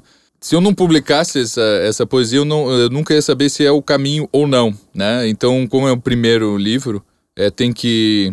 Caminhante não há caminho, só se faz o caminho ao caminhar, pelo amor de Deus, né? Então Vamos- é, é- é isso aí, assim, mas principalmente por causa disso, né? É saber juntar a mão de, de- e, e não deixar de ser o quem eu sou, né? Se eu vou tentar fazer uma coisa sem ficar citando poetas clássicos e. e, e e- daí também não, é, não sou eu, não adianta nada, né? Ah, mas é que daí tu fica botando muita referência, muita coisa assim. Parece o, o Lope da Vega, né? Que o, o Cervantes não gostava do Lope da Vega porque ele ficava citando muito o vídeo e, e- e- um milhão de autores que ele tinha lido, ele que ele só queria se mostrar. Mas é, realmente. É o bom, que eu faço, pô. se mostrar é um negócio importante. Primeiro já vai, assim, né? Mas não por isso. é, eu quero me mostrar por várias outras coisas e, e- e tal, né? Agora, eu ainda não recebi nenhuma crítica. Eu já tô, assim, antecipando a, a questão, assim. Não, eu acho que- A, a- questão, assim, de, de, de ter diversos temas e coisa... é, diversas citações e, e tudo isso. Eu acho que não, não atravanca a leitura, né? O que atravanca Não. a leitura é, pode ser a falta de costume em ler poesia. Poesia, né? exatamente. Então isso é, é algo bem é algo bem complicado. Mas quando chega lá no final e a gente fala de cristianismo, essa é uma das dicas para ler esse livro, tu vai ver que tu vai entender tudo. Por quê? Porque tu sabe o que é o cristianismo, tu sabe como Jesus nasceu, como ele morreu e tal assim. Aí tu vai dizer: "Ah, mas essa aqui é fácil". Eu digo: "Pois é, é fácil também para quem leu Homero entender o resto todo do livro". Certo? Então, do, do- ah, mas umas referências muito rebuscadas. Eu digo: "Não, é tão, tão difícil. Para um japonês, ele vai achar tudo difícil, que ele não sabe quem é Cristo e também não sabe quem é Ulisses. Em compensação, ele pega os mitos dele lá e lê com toda Exato. facilidade. Então, assim, se tu não sabe que é Ulisses, não sabe que é um ciclope, nem nada disso, beleza. Tem Google. Tem Google e, essa, e, e é por isso, né? Então, a, a Tem ideia... DuckDuckGo, melhor ainda. A ideia é essa, é dar uma descida nessa tradição desconhecida. Catábase. Exato. E aí depois a gente, com o cristianismo, a gente sobe e diz, ah, não é que eu entendi essa parte do cristianismo, Então eu vou ter que descer lá de novo, vou ter que estudar as coisas que estão é, mais Movimento de ocultas, né? subida e descida, catabas e anábase. É, fiquei muito feliz e eu vou agora, em sugestão para o final do podcast, obviamente, como o Magister Clisthenes também é cantor, para quem não sabe, é- ele é um cantor de canto.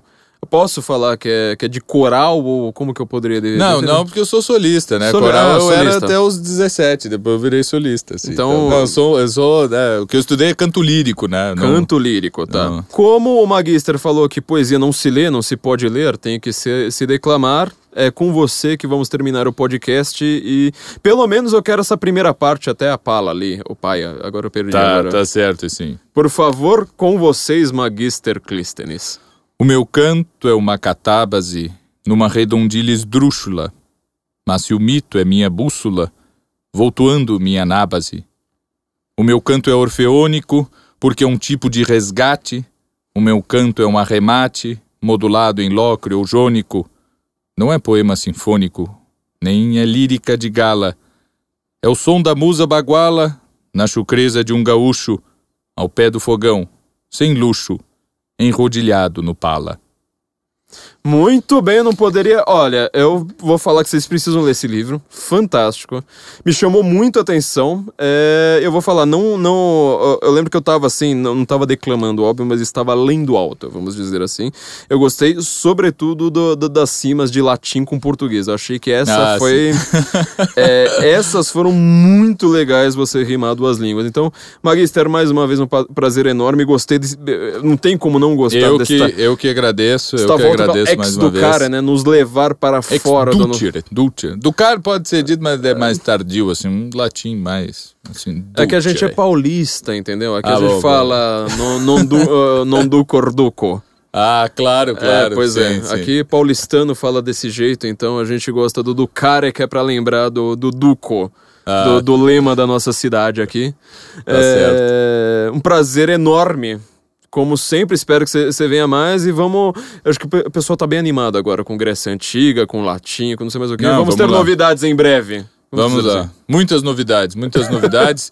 é, Magister Clístenes no Instagram, podem seguir ali também Instituto Hugo de São Vitor e Escola Underline Clássica, tudo no Instagram e ali nós conversamos. E também sigam os vídeos desses caras que são fantásticos. Vocês vão ver a maravilha que é você entrar no mundo de uma língua que é falada por todo mundo até o século XIX. E depois é, as pessoas agora falam essas coisas aí que a gente fala, né? É, que bem. qualquer cigano fala, né? Porque a gente se mata pra estudar essas coisas, vem o Napoleão Mendes e fala, não, mas isso aí também, né? Pelo amor de Deus. Vocês estão ouvindo Gypsy Kings escondido, né? Vamos Exato. terminar com Gypsy Kings, só de sacanagem? Boa, boa, boa. boa. Então vamos terminar com Gypsy Kings, porque é, é para comemorar aqui a nossa falta de cultura, é, pelo menos a nossa, mas tem um Magister aqui para compensar. Muito obrigado, Magister. Nos ouvimos então. Valeu, minha gente. Até a próxima. Muito obrigado, Flávio. Senso comum. Muito obrigado. Valeu, gente. Nos ouvimos na semana que vem em Gota em Cuando se marea dolores, cuando se quema de amores, cuando se inmala su vela, cuando se inmala dolores, cuando se inmala dolores, cuando se quema de amores, cuando se inmala su vela, cuando se inmala su amores. Baila, baila, baila, baila, baila, baila, bailame, esta rumba, esta guitarra, que yo siempre cantaré, pero no siempre cantaré.